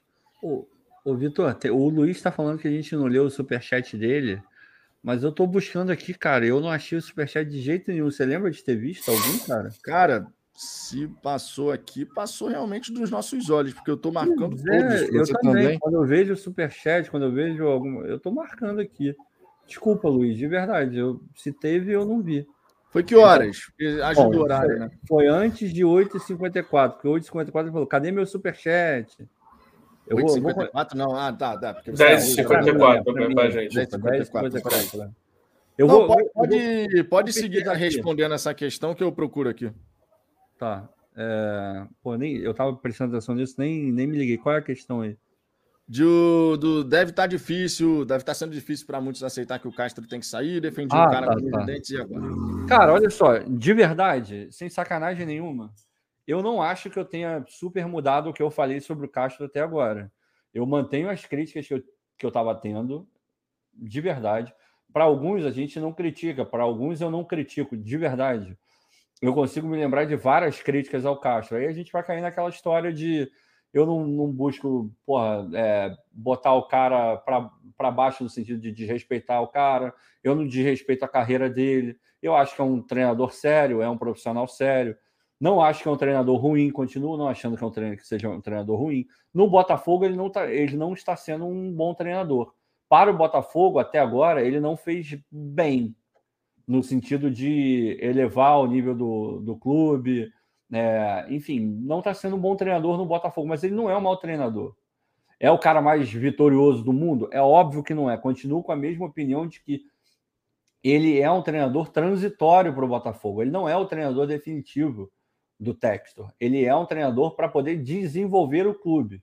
Só que no primeiro momento, poucas coisas estão sendo desenvolvidas naquilo que ele tem de maior expertise. Muito provavelmente o, o, ponto principal do Castro seja essa questão da estrutura, de desenvolver divisão de base, modelo de jogo. Ele não parece ser, e isso já, já não é, é, de agora, a gente já fala isso há algum tempo. Eu já falei, inclusive, num, numa, numa fala gigantesca minha aqui, que talvez ele não fosse o cara certo para esse momento do Botafogo de levar até 2023. Talvez fosse no momento que o time tivesse um pouco mais bem arrumado, o elenco um pouco mais bem arrumado, com uma estrutura mais bem definida. Aí o Castro chega dentro de um contexto que ele consiga se adaptar um pouco melhor. É... Isso é passar pano para ele? Não, ele está tendo dificuldade em se adaptar, isso é muito claro. Ele não entendeu o que é jogar o Campeonato Brasileiro. Quando ele olha e eu não estou olhando para baixo, desculpa, ele tinha que estar olhando para baixo, ele tinha que estar olhando para cima, ele tinha que estar olhando para o lado, ele tinha que estar olhando para o campeonato inteiro, para poder aprender e sugar. Coisa que a gente olha e fala, hum, acho que não está fazendo da melhor maneira. Isso já foi falado aqui várias vezes. Então, eu não mudei muita coisa. É aquele negócio. Eu continuo querendo que ele, que ele seja mantido, mandaria ele embora. Eu não mandaria o cara embora. Primeiro que já Porra, a gente já está muito adiantado no campeonato, mas muita coisa, muita coisa. Você não vai conseguir trazer um treinador de fora, até porque, mesmo que você consiga, você vai cair na mesma historinha de tem que se adaptar, tem que conhecer o elenco, conhecer o jogo do Brasil, a forma como viaja, como come, como lê, como porra, toma banho, essas coisas todas que a gente, muitos falam que, é, que são desculpas, mas não são, tem que, tem que ser dado peso para isso. Aí você vai cair. Tá, beleza. Então não vai ser nenhum estrangeiro. Vamos trazer alguém do Brasil. Tu vai tirar alguém empregado? Você acha que alguém, num nível muito bom, vai querer sair do clube onde está para poder treinar o Botafogo na, porra, na, na rabeira do campeonato e com essa porra, saia justa do cacete que tá rolando? Desculpa, a gente não vai conseguir esse cara. Então gente, o que a gente vai cair? A gente vai cair num tampão. A gente vai cair num tampão até o final do ano. Quantos profissionais vão querer assinar um contrato até o final do ano. O cara vai querer garantias de que no ano que vem ele vai ficar. Pô, eu ruí o osso, não vou querer ficar na hora do filé mignon. O cara vai querer ficar. Quem que você vai trazer? Quem que você vai contratar? Você vai pegar aqui vários exemplos que deram certo e vários exemplos que também deram errado dentro do mesmo clube. O Botafogo tem vários exemplos que a mudança foi positiva e outros tantos que a mudança foi negativa. Se tivesse um papel hoje me garantindo que trocar o Castro faria o Botafogo começar a jogar muita bola e a gente ter um fim de ano tranquilo, beliscando uma Sul-Americana, uma pré-Libertadores, meu irmão, beleza, eu olharia e falar, tá tudo bem, vamos lá, vamos trocar. Mas simplesmente essa certeza não existe. Não existe, ainda mais com o nível de profissional que a gente vai conseguir contratar nesse momento. Não tem como, não tem como. A gente vai pegar um cara aí, sei lá, eu, eu não vou nem me arriscar a dizer, vai ter um Odair Helman, não sei o quê mas claramente teria que ser um cara até o final do ano. Esses malucos vão querer ficar até o final do ano? Não sei, não sei. Então eu não creio que seja o melhor movimento. Mas é óbvio que você olha e fala: tem que melhorar? Claro que tem que melhorar. Ninguém, absolutamente ninguém, nem dentro do Botafogo, está achando que o trabalho foi bem feito. Por mais que a gente tenha ouvido isso da boca do técnico, mas a gente já sabe que era uma questão muito mais protocolar do que realmente o que ele está achando, provavelmente. Achei aqui o superchat do Luiz dizendo: quem manda a bola ser redonda? Dá nisso aqui, ó, a crítica do, do Luiz. Temos aqui o Wilson Cerqueira, comentarista enxergando igual a torcida, que hoje o time tem bons jogadores e semanas livres para treinamentos, mas o time não evolui nada, não apresenta padrão de jogo. Cara, eu discordo muito dos comentários do Lédio Carmona normalmente, é. mas esses, esses aspectos que ele destacou na partida de hoje né, o Cláudio, em relação à, à, parte da movimentação ofensiva, por exemplo, na primeira etapa, um time estagnado, o time estava parado realmente, a bola ficava ali circulando na parte defensiva e os jogadores de frente parados. E você, obviamente, ficava com dificuldade de poder progredir, porque se você não movimenta, muitas vezes você não dá a opção do passe. Essas semanas cheias para trabalhar, a gente sempre fica com uma grande expectativa, né? Até já estamos acostumados com a realidade do futebol brasileiro, em que quase não se tem essas semanas para trabalhar, e normalmente o treinador reclama que não tem esse período. Essas semanas cheias para trabalhar, cara, realmente a gente tem que ser realista aqui e falar que, assim, tudo bem, tivemos problemas de departamento médico e tal, Mas a gente não conseguiu até aqui, pegando todas as semanas cheias que a gente teve, com todas as situações que a gente teve, mas efetivamente não dá para a gente falar que a gente conseguiu extrair o máximo de valor possível do período, dos períodos que a gente teve. Tivemos problemas, é verdade, não podemos ignorar esse fato, mas a gente olha o time depois de um período, a cada semana que passa, que a gente tem a possibilidade de treinar, pegando, por exemplo, esse retorno do Campeonato Brasileiro agora, e a gente não consegue ver que a gente extraiu o máximo de valor possível da semana de trabalho, isso, obviamente, para o torcedor que vai vendo, ó, o tempo está passando e a gente vê certas questões se repetindo. É mais um elemento que acaba pesando né, nessa balança aí da galera ficar irritada com o Castro. Porque se a gente percebesse esse grau de, de evolução, a gente realmente olhasse e falasse, pô, de modo, de modo macro, né? Porque o Luiz Castro ele tenta fazer essa organização de, da frente para trás e a parte de trás é que tá pegando para cacete. É, fica difícil quando a gente não, não consegue ter também as informações com relação a, ao próprio elenco e tal durante a semana. Né? A gente, nesses, nesses, nesses, nesses períodos em que a gente tem uma semana cheia de treino, vamos dizer assim, a gente só tem a notícia que tem no final do jogo da, da de uma semana e de, depois a gente só vai saber do elenco de novo que está disponível para o próximo jogo na, na, véspera, quando sai a lista de, de relacionado. É nessa hora que a gente começa a ver, pô, fulano de tal não está relacionado, não vai jogar, por quê? O que, que aconteceu?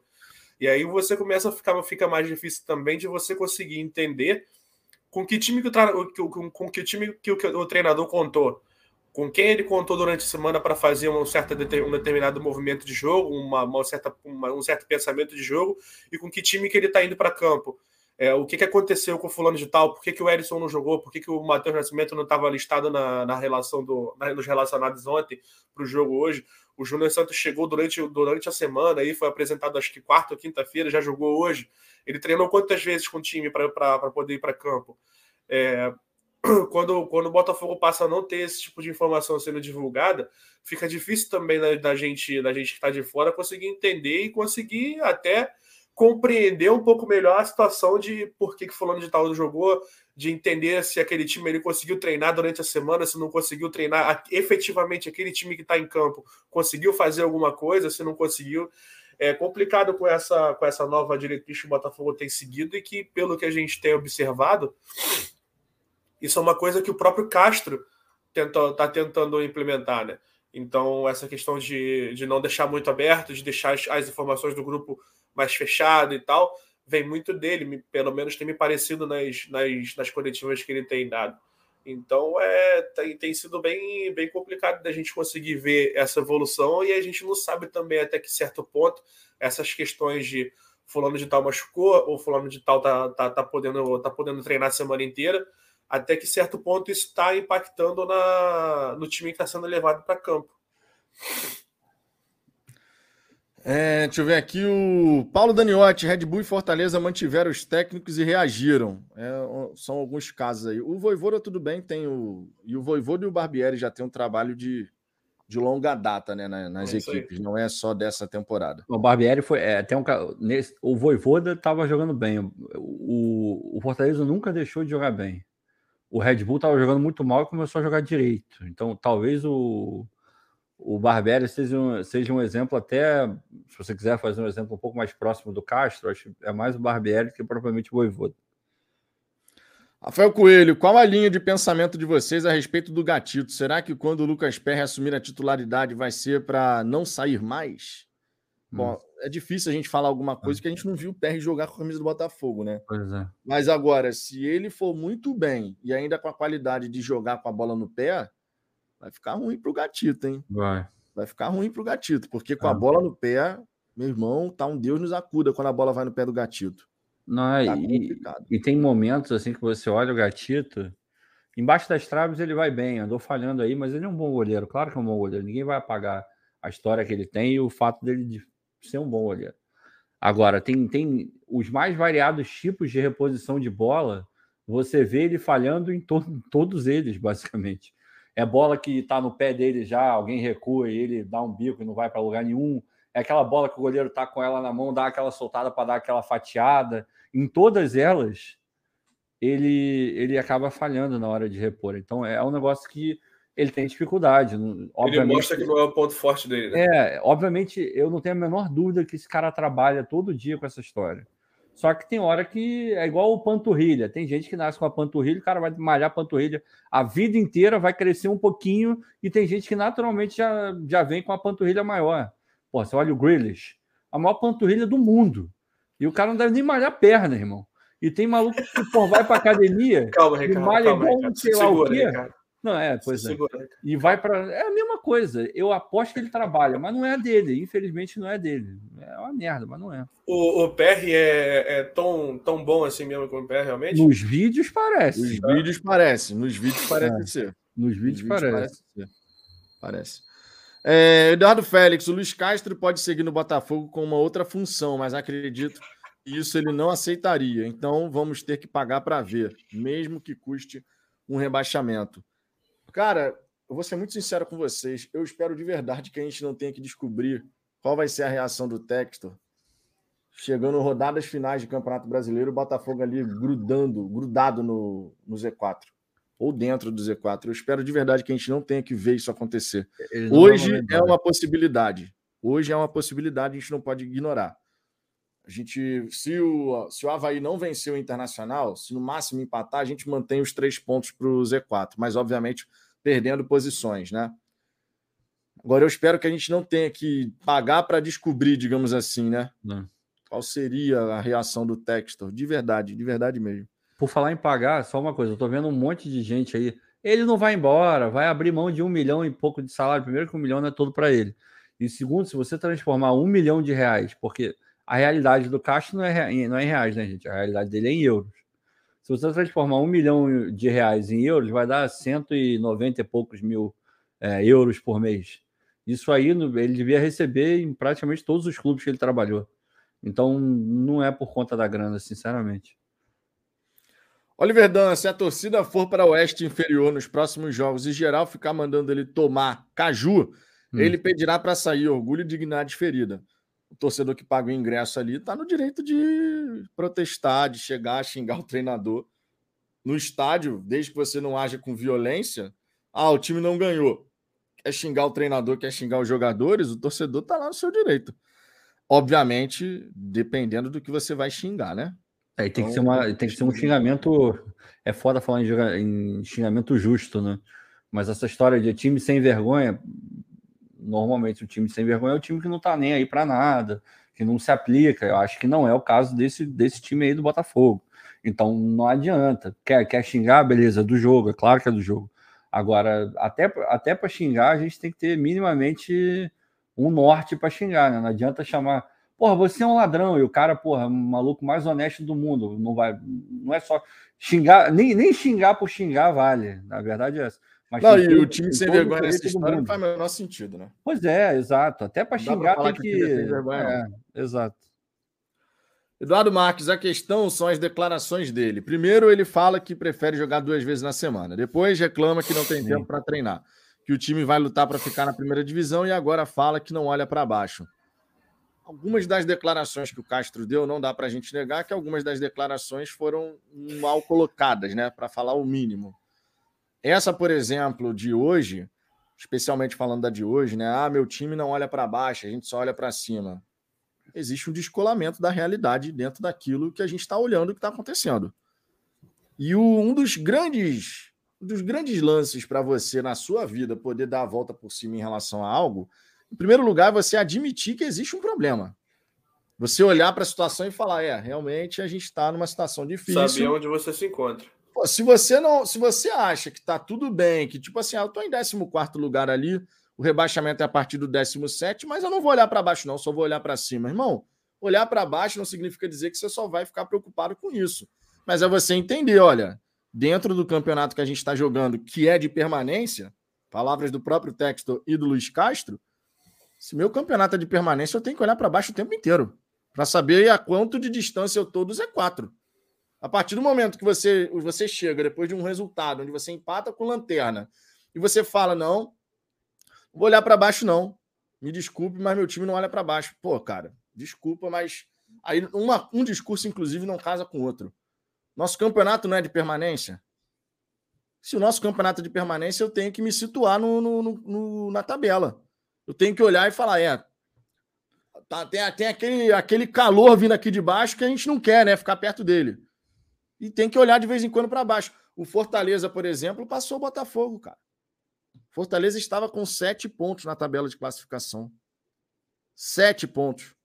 Fortaleza agora tem 27, passou o Botafogo. Quem mais vai passar o Botafogo? A nossa sorte é que o Ceará empatou. Né? O Ceará empatou o resultado do Ceará, né? Eu não, não. O Atlético Goianiense empatou com um jogador a menos. O Ceará empatou com o Red Bull Bragantino. Senão a gente ia ser passado também pelo Ceará, tá? Então, meu irmão, você tem que se situar. Então, algumas declarações do Castro foi descolada da realidade. Não dá para negar, não. Ainda é, tem o jogo do Havaí amanhã. Oi? Ainda tem o jogo do Havaí amanhã. É, e o jogo da. Se o Havaí, por exemplo, vencer, que pode acontecer, esse time do Internacional ele é instável também. Se o Havaí vencer, a gente fica três pontos, mantém os três pontos, mas perdendo posições, né? Então a gente está perdendo. Aquele, aquela lista de times entre o Botafogo e o primeiro time do Z4 diminuiu. A gente estava em 12, agora está em 14. Daqui a pouco é 15, 16, irmão. Aí já viu, né? O Wendel Fragoso aqui, seremos trucidados pelo Flamengo no Newton. Cara, eu não vou por esse caminho, não, sinceramente. Lá no primeiro jogo do, do campeonato, a gente também olhava o time do Flamengo e falava, cara, o time do Flamengo é melhor do que o nosso. Hoje, eles estão mais fortes ainda, mas existe boa chance do Flamengo entrar com o time todo reserva, assim como fez hoje contra o Palmeiras. Ainda assim, é um bom time, logicamente. Não dá pra gente desconsiderar isso. Eu não sei o que é pior. Cara. Como? Eu não sei o que é pior. Você jogar com o time reserva e tu vai perder, vai ficar mais feio ainda. Mas se você jogar com o time titular, a chance de você perder feio é, é grande. Então é, é o famoso dilema, né? Complicado. Só, só um recado. E aí o recado vai direto para o Mazuco. Direto, diretaço para o Mazuco. No primeiro turno, a gente já via um momento onde o caldo estava para entornar. A, a, a temperatura estava subindo. Todos nós aqui estávamos vendo isso. Aconteceu o que aconteceu. Essa temperatura está voltando a subir. A gente olha no Twitter, olha aqui, vai sentindo, resultado que não vem. Próximo jogo, Newton Santos contra o Flamengo. Reserva titular, tanto faz. Perde do Flamengo. Eu não preciso nem dizer o que você tem que fazer no dia seguinte no CT, o que, que precisa acontecer, para depois não ficar chorando e reclamando de não sei o que, não sei o que, não sei o que. Abre o olho. Faltou da primeira vez, espero que esteja atento da segunda, porque o momento, hum, o momento tá, tá aparecendo. Gente não é, pode. Nitidamente, nitidamente é, é para já estar tá é, com a alerta ligada. É, não pode deixar passar de novo. Porque tá na cara, só não vê quem não quer. Nitidamente, inclusive. É. Não é pouca coisa, não. Tá bem falando evidente. agora para ninguém dizer quando acontecer. É, né, né, tô falando hoje. Já uma semana, uma semana e pouco antes. Justamente para abrir o olho. Obviamente, eu não de... quem sou eu para abrir o olho do Mazuco? Mas, irmão,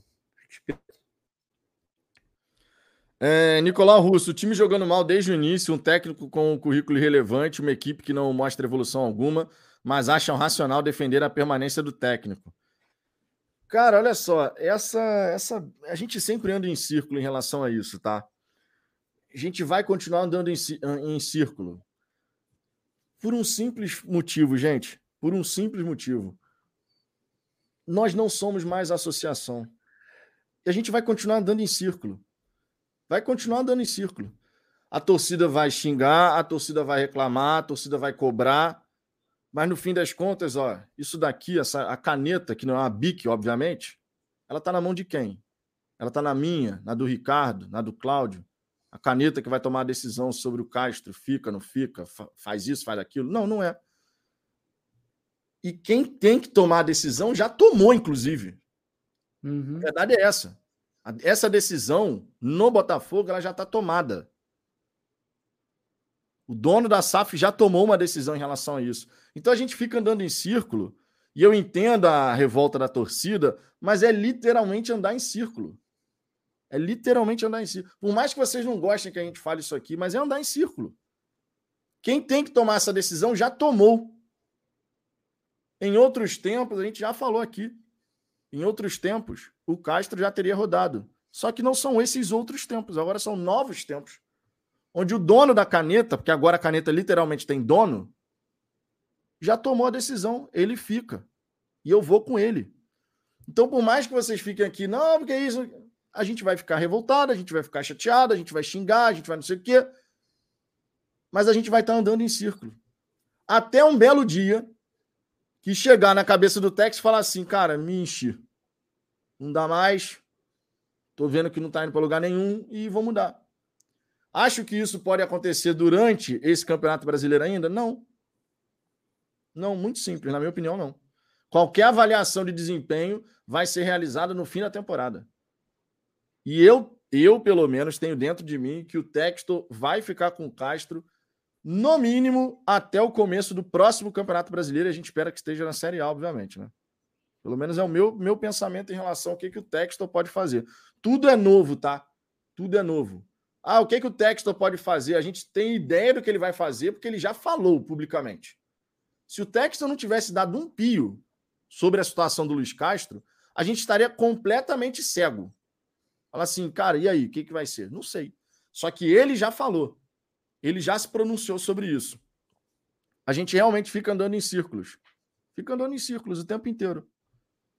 Por isso que aqui quando a gente vem fazer um pós-jogo, a gente concentra muito mais em falar o que, que foi o jogo da equipe, aquilo que a gente achou que foi interessante, aquilo que a gente falou que não foi interessante, as situações que estão acontecendo no Botafogo.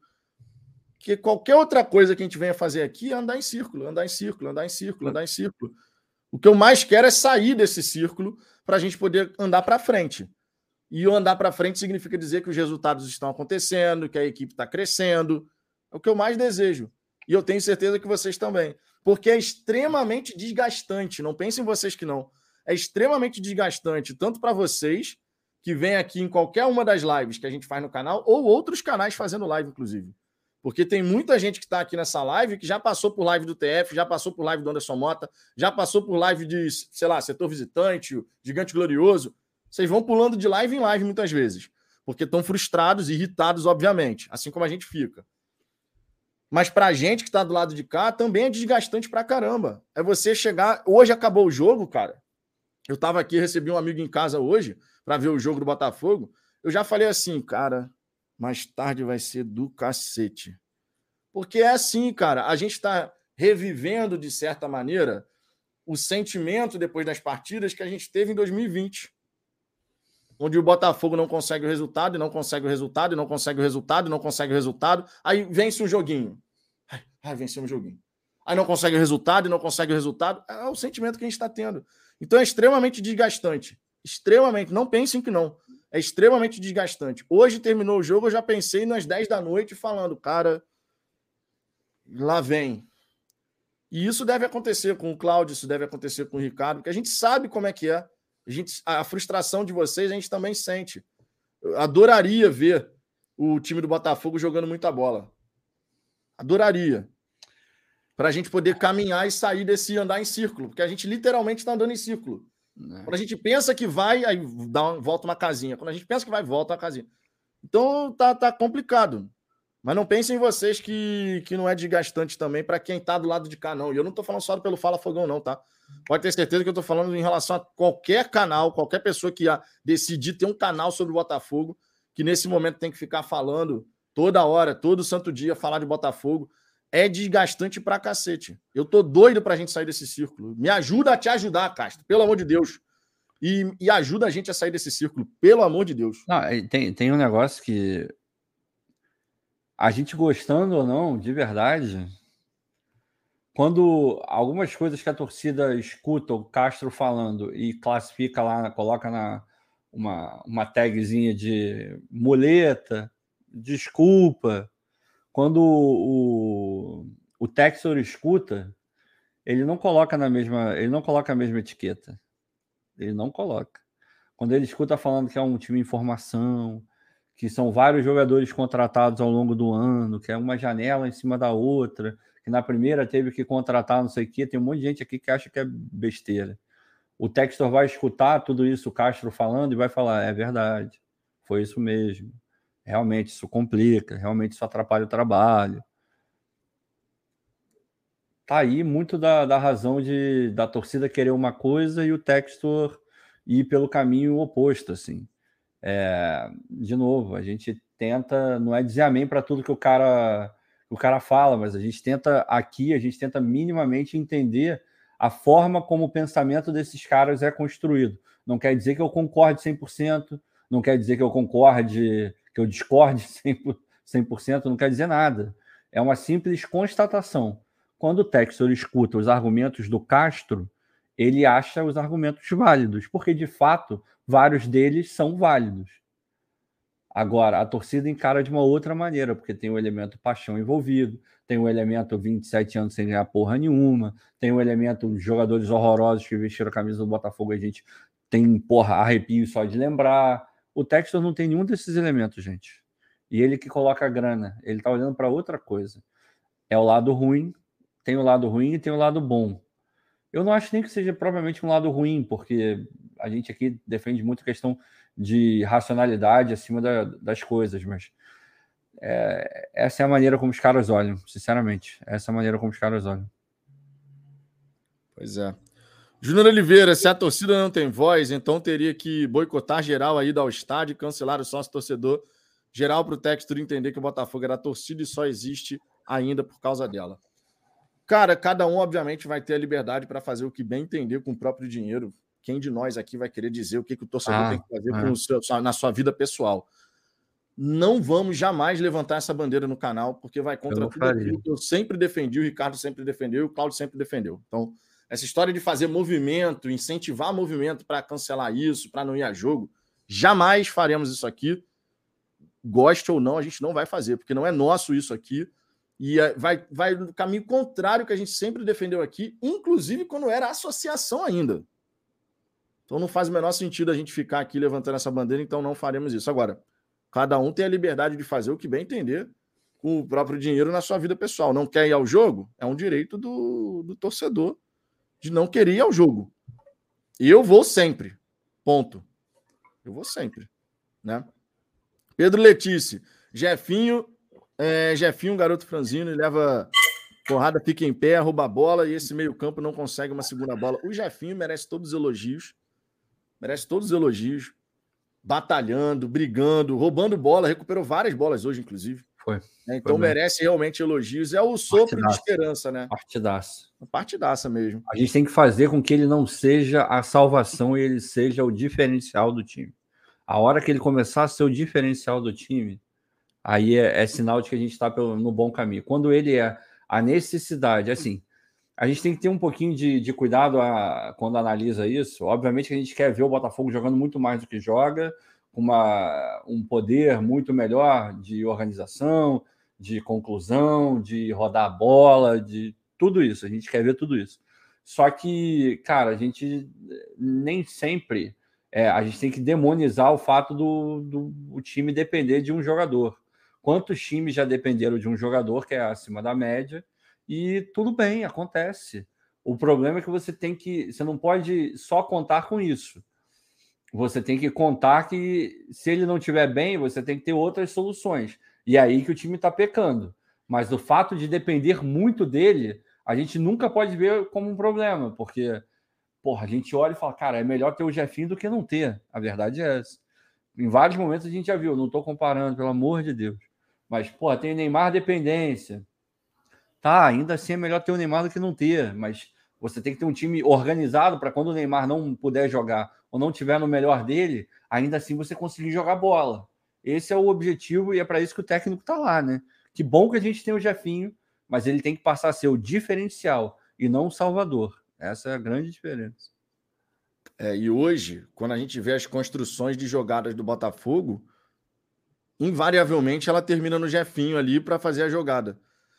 Hoje o Botafogo jogou, buscou o lado esquerdo direto, irmão, direto, porque o Jefinho ali conseguia fazer um salseiro e parte para cima e vai no é. seu É. Então o time ele acaba olhando a situação e fala assim, meu irmão, é por aqui. É por aqui, porque tá, tá difícil. Existe hoje sim uma Jefinho dependência. Não dá para a gente chegar e falar que não. Mas concordo com você. É melhor ter essa dependência do que não ter ninguém para poder ajudar na construção das jogadas, né, Cláudio? O time tem que saber aproveitar a boa fase do jogador, né? Já que você uhum. tem, tem, tem alguns jogadores que não enfrentam uma fase interessante e o, o coletivo tá, tá, tá, tendo, tá tendo dificuldades, já que você tem um cara que está se destacando, nada mais justo do que você do que, do que você aproveitar dessa boa fase do cara.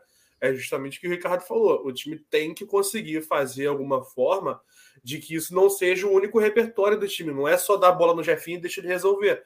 O time tem que conseguir responder também para os momentos em que o Jefinho não conseguir responder. No momento em que o Jefinho não, não tomar uma decisão certa, é, que, que a gente ainda vê acontecer.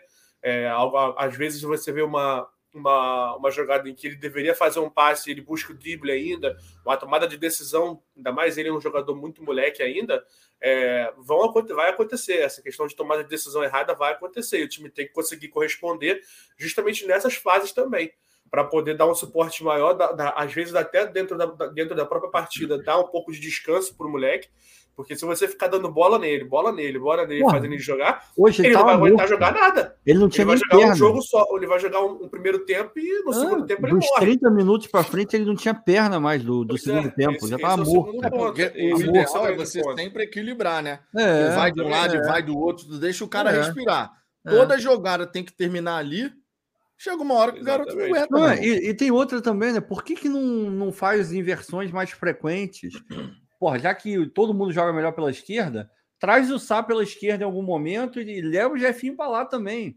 De repente isso confunde uma marcação, ele, ele arruma meia dúzia de coisa lá e a galera, pô, ah, beleza. Pô, o Jefinho saiu dali, vamos para lá. Aí você coloca um cara que também pode fazer uma puta jogada pela esquerda e pode estar um pouco mais abandonado, porque o cara tá de olho no Jefinho. Mesmo que na direita, você, você não vê esse tipo de pode coisa. Ser, pode ah, não. Criar. Entendi, é, é bizarro. Acho, acho que esse é um, um dos principais problemas que a gente vem enfrentando hoje, essa falta de movimentação do, é. do time. É, hoje, acho que hoje ficou, ficou bem claro, tanto que até o próprio, o próprio time de comentarista do, do jogo comentou, é, o, o quão estática é a nossa linha, a nossa linha ofensiva, né? Tirando a questão do, do Eduardo e do Lucas, que se mexem realmente o tempo todo ali no meio de campo, a linha de frente, a nossa linha de frente, ela realmente ela é muito, ela é muito, muito presa, muito amarrada numa certa posição. Então isso acaba que facilita para um time que está totalmente postado atrás marcar eles e cancelar, basicamente tirar aqueles, aquelas três peças do nosso jogo. A gente passa a precisar, a, a, a precisar criar a jogada inteira com as peças de meio de campo e com os laterais quando aparecerem de repente numa, numa, em algum espaço que venha acontecer. Então, esse, eu acho que esse é o principal, o principal ponto assim, que me chama a atenção na nossa, na nossa fase ofensiva, com com não vou dizer parado, mas monótono é o a, a, monótona é a movimentação do nosso do nosso time na frente e isso tem, tem prejudicado para caramba, principalmente nesse tipo de jogo quando a gente encara uma, uma defesa já postada lá, lá atrás, porque acabou achando o gol muito cedo e, e joga como Juventude jogou hoje boa parte do tempo. É, temos aqui a Eleonora, mandou esse superchat, dizendo, Vitor, se a torcida não tem voz, então o John Textor quer nos enrolar, somos palhaços, ele também precisa do torcedor. O John Textor, Eleonora, ele não quer, obviamente, enrolar o torcedor. Quando a questão da torcida não ter voz, a gente, obviamente, está falando aqui de decisões estratégicas. A gente não está falando de coisas corriqueiras desse relacionamento, Botafogo-torcida. Coisas desse relacionamento, ele vai estar tá sempre lá para disposto a ouvir. Por exemplo, a questão do sócio-torcedor, poder fazer pessoas do exterior não precisar usar o CPF. Era uma demanda da torcida, torcedores de fora do Brasil que queriam ter essa possibilidade. E aí, isso foi inclusive falado na Mega Live que ele participou, foi resolvido. A questão do banheiro família. Foi uma reclamação do torcedor na rede social, foi resolvido. Hoje em dia tem banheiro família. Então, nessas questões que o torcedor pode chegar e falar, pô, isso daqui precisa melhorar, aquilo ali precisa melhorar. Nessas questões de relacionamento, de experiência do torcedor em relação ao Botafogo, ele vai ouvir. Nas decisões estratégicas, e aí a manutenção ou demissão do treinador, ele entra nessa esfera, de decisão estratégica, aí não. Aí a decisão ele não vai, ele pode escutar, mas ele não vai pautar a sua decisão na emoção da torcida. Ele vai escutar, mas ele vai fazer a própria avaliação dele. E, e tá entra alguns né? cenários aí que o Ricardo já falou.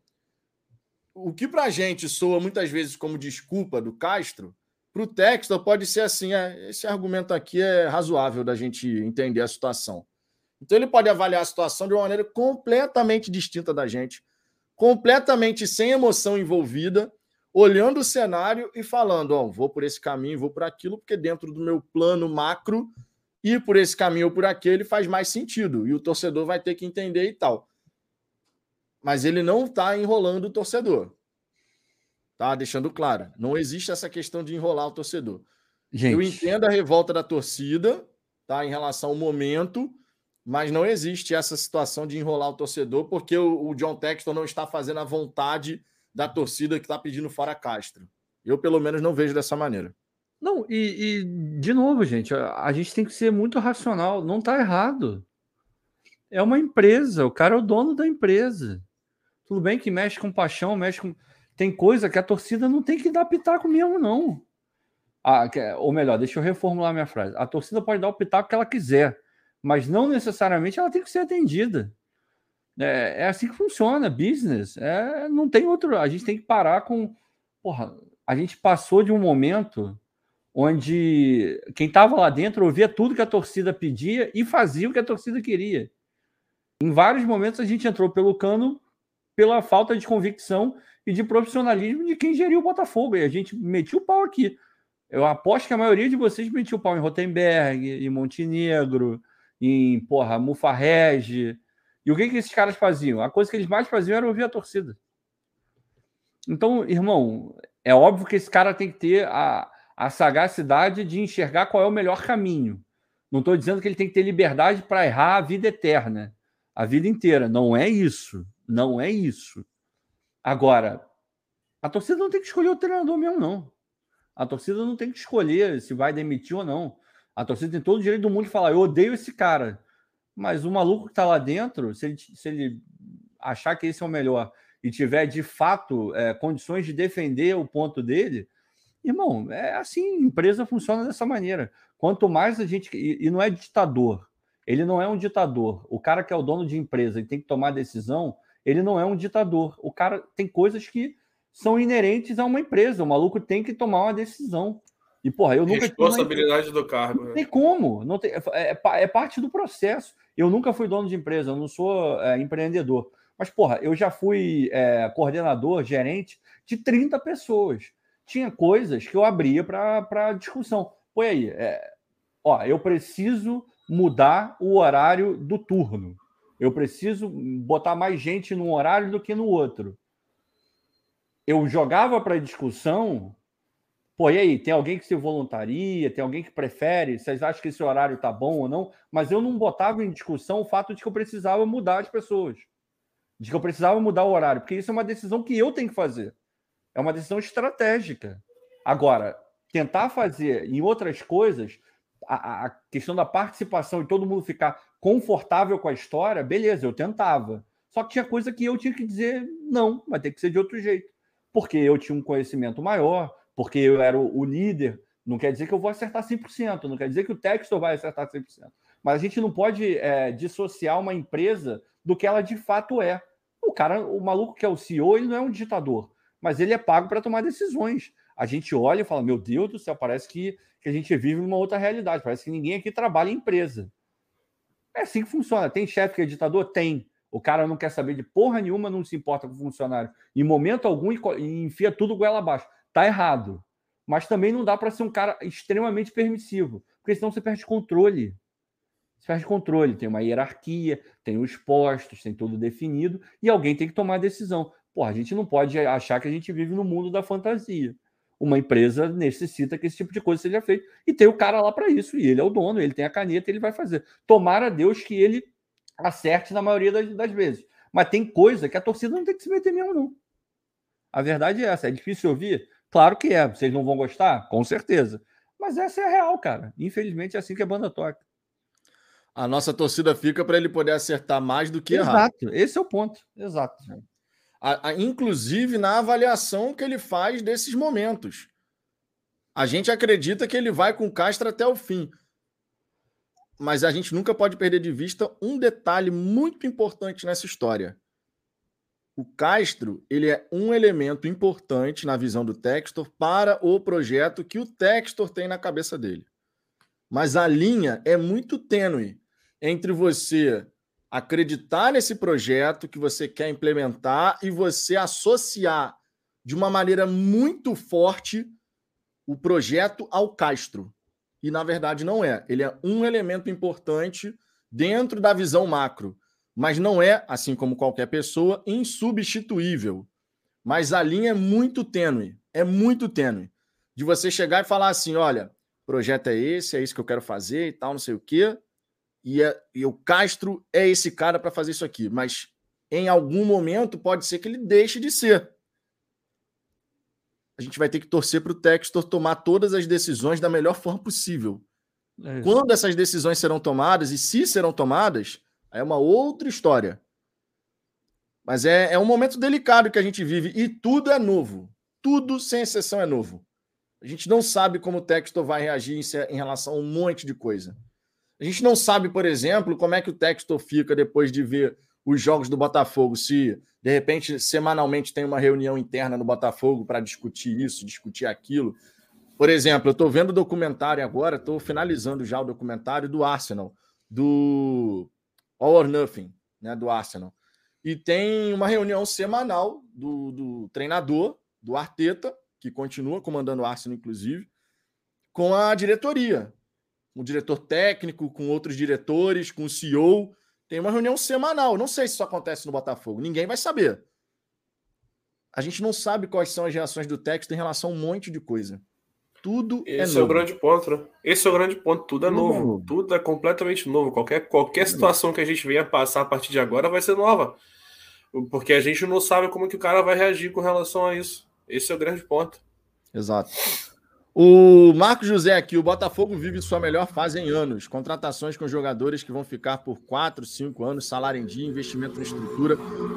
Torcedor falando em quebra de contrato com a SAF, como vi aqui, é maluquice. É o outro lado é. da moeda, né? É o outro lado da moeda. Pois é. É o outro lado da moeda. É, é, é uma situação, cara, que a gente queria muito não estar passando, né? A verdade seja dita. Todo mundo. A gente queria muito que esse ano. É aquilo que eu já falei aqui no canal, gente quando você escuta do John Textor dizendo, olha, nosso objetivo é terminar do meio da tabela para cima, ou seja, décimo, nono, oitavo lugar. Quando você escuta isso antes do começo do campeonato, o que, que você já tem que presumir olhando para a tabela de classificação, vislumbrando o fim do Campeonato Brasileiro?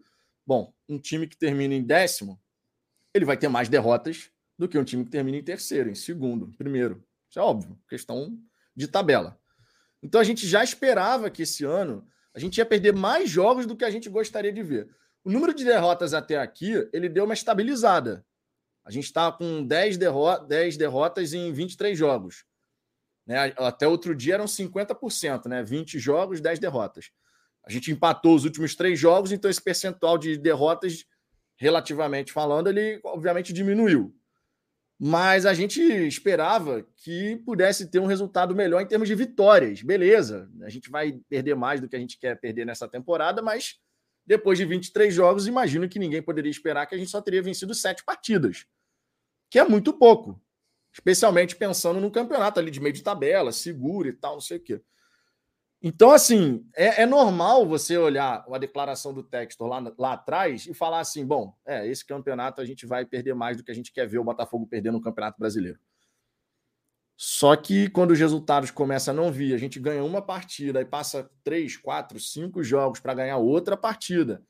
Isso, obviamente, vai batendo e vai batendo forte, né? Porque, mais uma vez, o Campeonato Brasileiro cobra, cobra o seu preço, tá? Posso botar é... aqui, Porque o Jorge K falou que a gente tem botou razão, na tela, mas não deu. Vou, na tela não vou, vou, botar aqui. Show, Desculpa, valeu, Jorge. Eu ia buscar aqui. Foi mal, Jorge. Falha minha. É, Jorge K aqui acompanha o futebol desde os anos 70. É inédita essa ausência de informações de jogadores à imprensa. Inadmissível e fica por isso mesmo pelo projeto. aí vai ficar, né? Tá bem mais um, erros, mais um dos erros. Isso aí pode botar na conta do Castro. A gente já falou aqui um milhão de vezes que isso joga contra o trabalho dele. De novo, ele não está se ajudando. O maior inimigo do Castro é ele mais mesmo. Um dos pontos, né? Mais um dos pontos para corroborar com isso. O maior inimigo do Castro é ele mesmo. Nada me tira da cabeça que isso é verdade. É, minha gente. O Adriano Chagas. As roubadas de bola do Jefinho hoje é fruto do treinamento do Luiz Castro. Ele não fazia isso. Cara, eu acho que foi mais a questão de orientação do Marçal.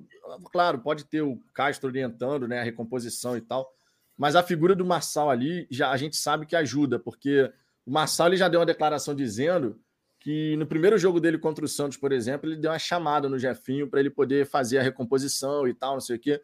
Então, a, a, a, presença de um jogador experiente como o Marçal, obviamente, pode ajudar nesse sentido. Agora, imagina um híbrido, né, a orientação do Castro é, nessa história. Deve, deve, ter um pouquinho de tudo, assim. É. Não dá é, pra a gente. espera que do lado ignorar. direito, quando o Rafael puder jogar também, isso volte a acontecer, passe a acontecer no lado direito também, né, cara? É. Porque o lado direito tá, tá punk demais. Tá. É.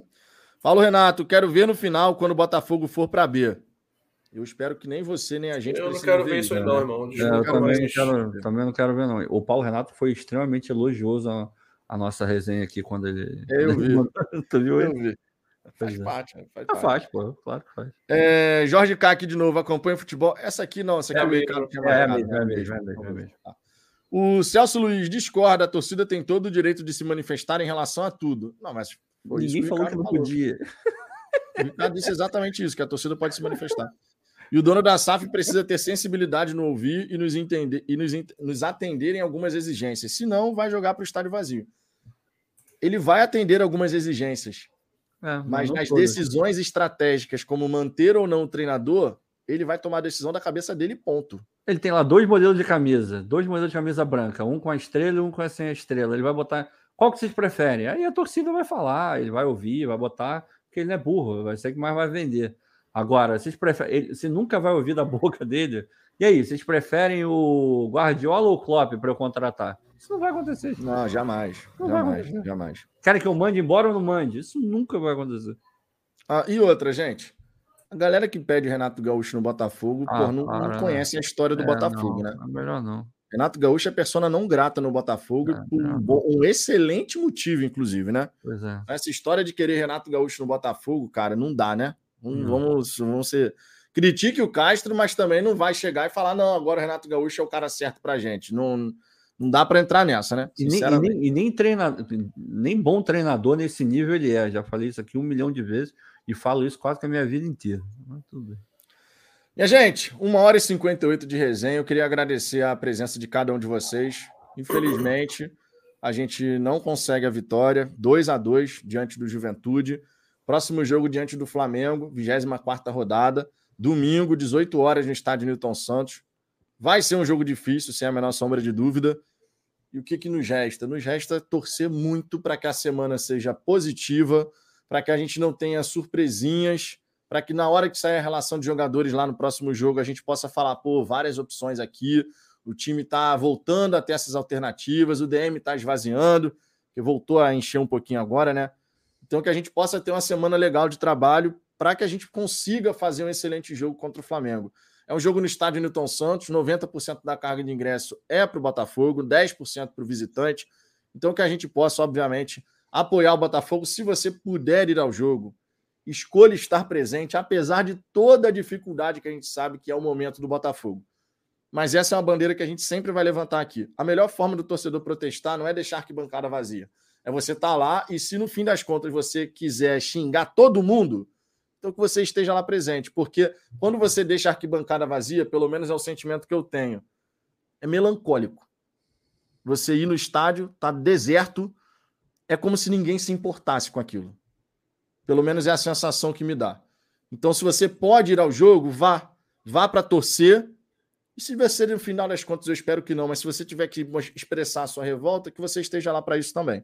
Vai ter gente que vai discordar plenamente do que eu estou falando, mas é um sentimento muito forte dentro de mim, que é melancólico você ver o estádio Newton Santos vazio, como se ninguém mais se importasse. Acho que esse sim é o maior, o maior exemplo de, de posicionamento e de protesto que você pode fazer, né? Quando você é. bota, bota a, sua, a sua cara lá, apesar de tudo. E se, se por um acaso o resultado não aparece, você tá lá e pode, pode protestar e mostrar sua indignação também lá. É. E fora que, se você não for, você não vai dizer exatamente o porquê que você está indignado. Se você estiver lá, minimamente você vai poder botar para fora as razões pelas quais você está indignado. Quando você vê um estádio vazio, você só tem a noção de, pô, tem alguma coisa ruim. Mas qual é a indignação? O porquê que está tá acontecendo? Qual é o ponto que tem que melhorar? O que está ruim? O que, que não está? O que está mais ou menos? Só vai saber se você for, assim, e, e, botar o dedo, e gritar, e xingar, se for o caso.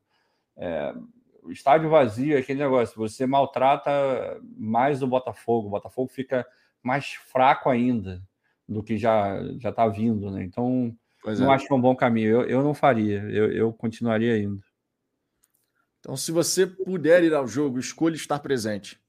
O Botafogo precisa de você, porque, é, eu repito, é melancólico. É como se ninguém mais estivesse nem aí. Não é, indiferença, cara, é... indiferença é uma bosta. É, não é legal. Muito. Não é, não, não, é, não é bom para o é. Botafogo. Pode ter certeza que, de alguma maneira, a gente estando lá, a gente pode ou expressar nossa revolta se for necessário, ou tentar, a plenos pulmões, empurrar o time de alguma forma. Então, se você puder ir, vá ao jogo contra o Flamengo. A gente vai ficando por aqui. Mais uma vez, obrigado aí pela presença de cada um de vocês. Amanhã, por volta de uma da tarde, eu estou de volta aqui para a gente poder trazer as declarações do Castro, destrinchar tudo isso. Claro, tendo novidades sobre o Botafogo, também conversar um pouquinho sobre as novidades. Beleza? Grande abraço para todo mundo, uma excelente semana para todos nós. Vai ser uma semana difícil, né? Porque a semana de todo mundo fica pesada quando a gente não consegue uma vitória. Ainda mais contra o Flamengo. Exato. Mas que a gente possa caminhar para dias melhores, né? Beijão no coração de todos vocês, gente. Valeu. Fomos.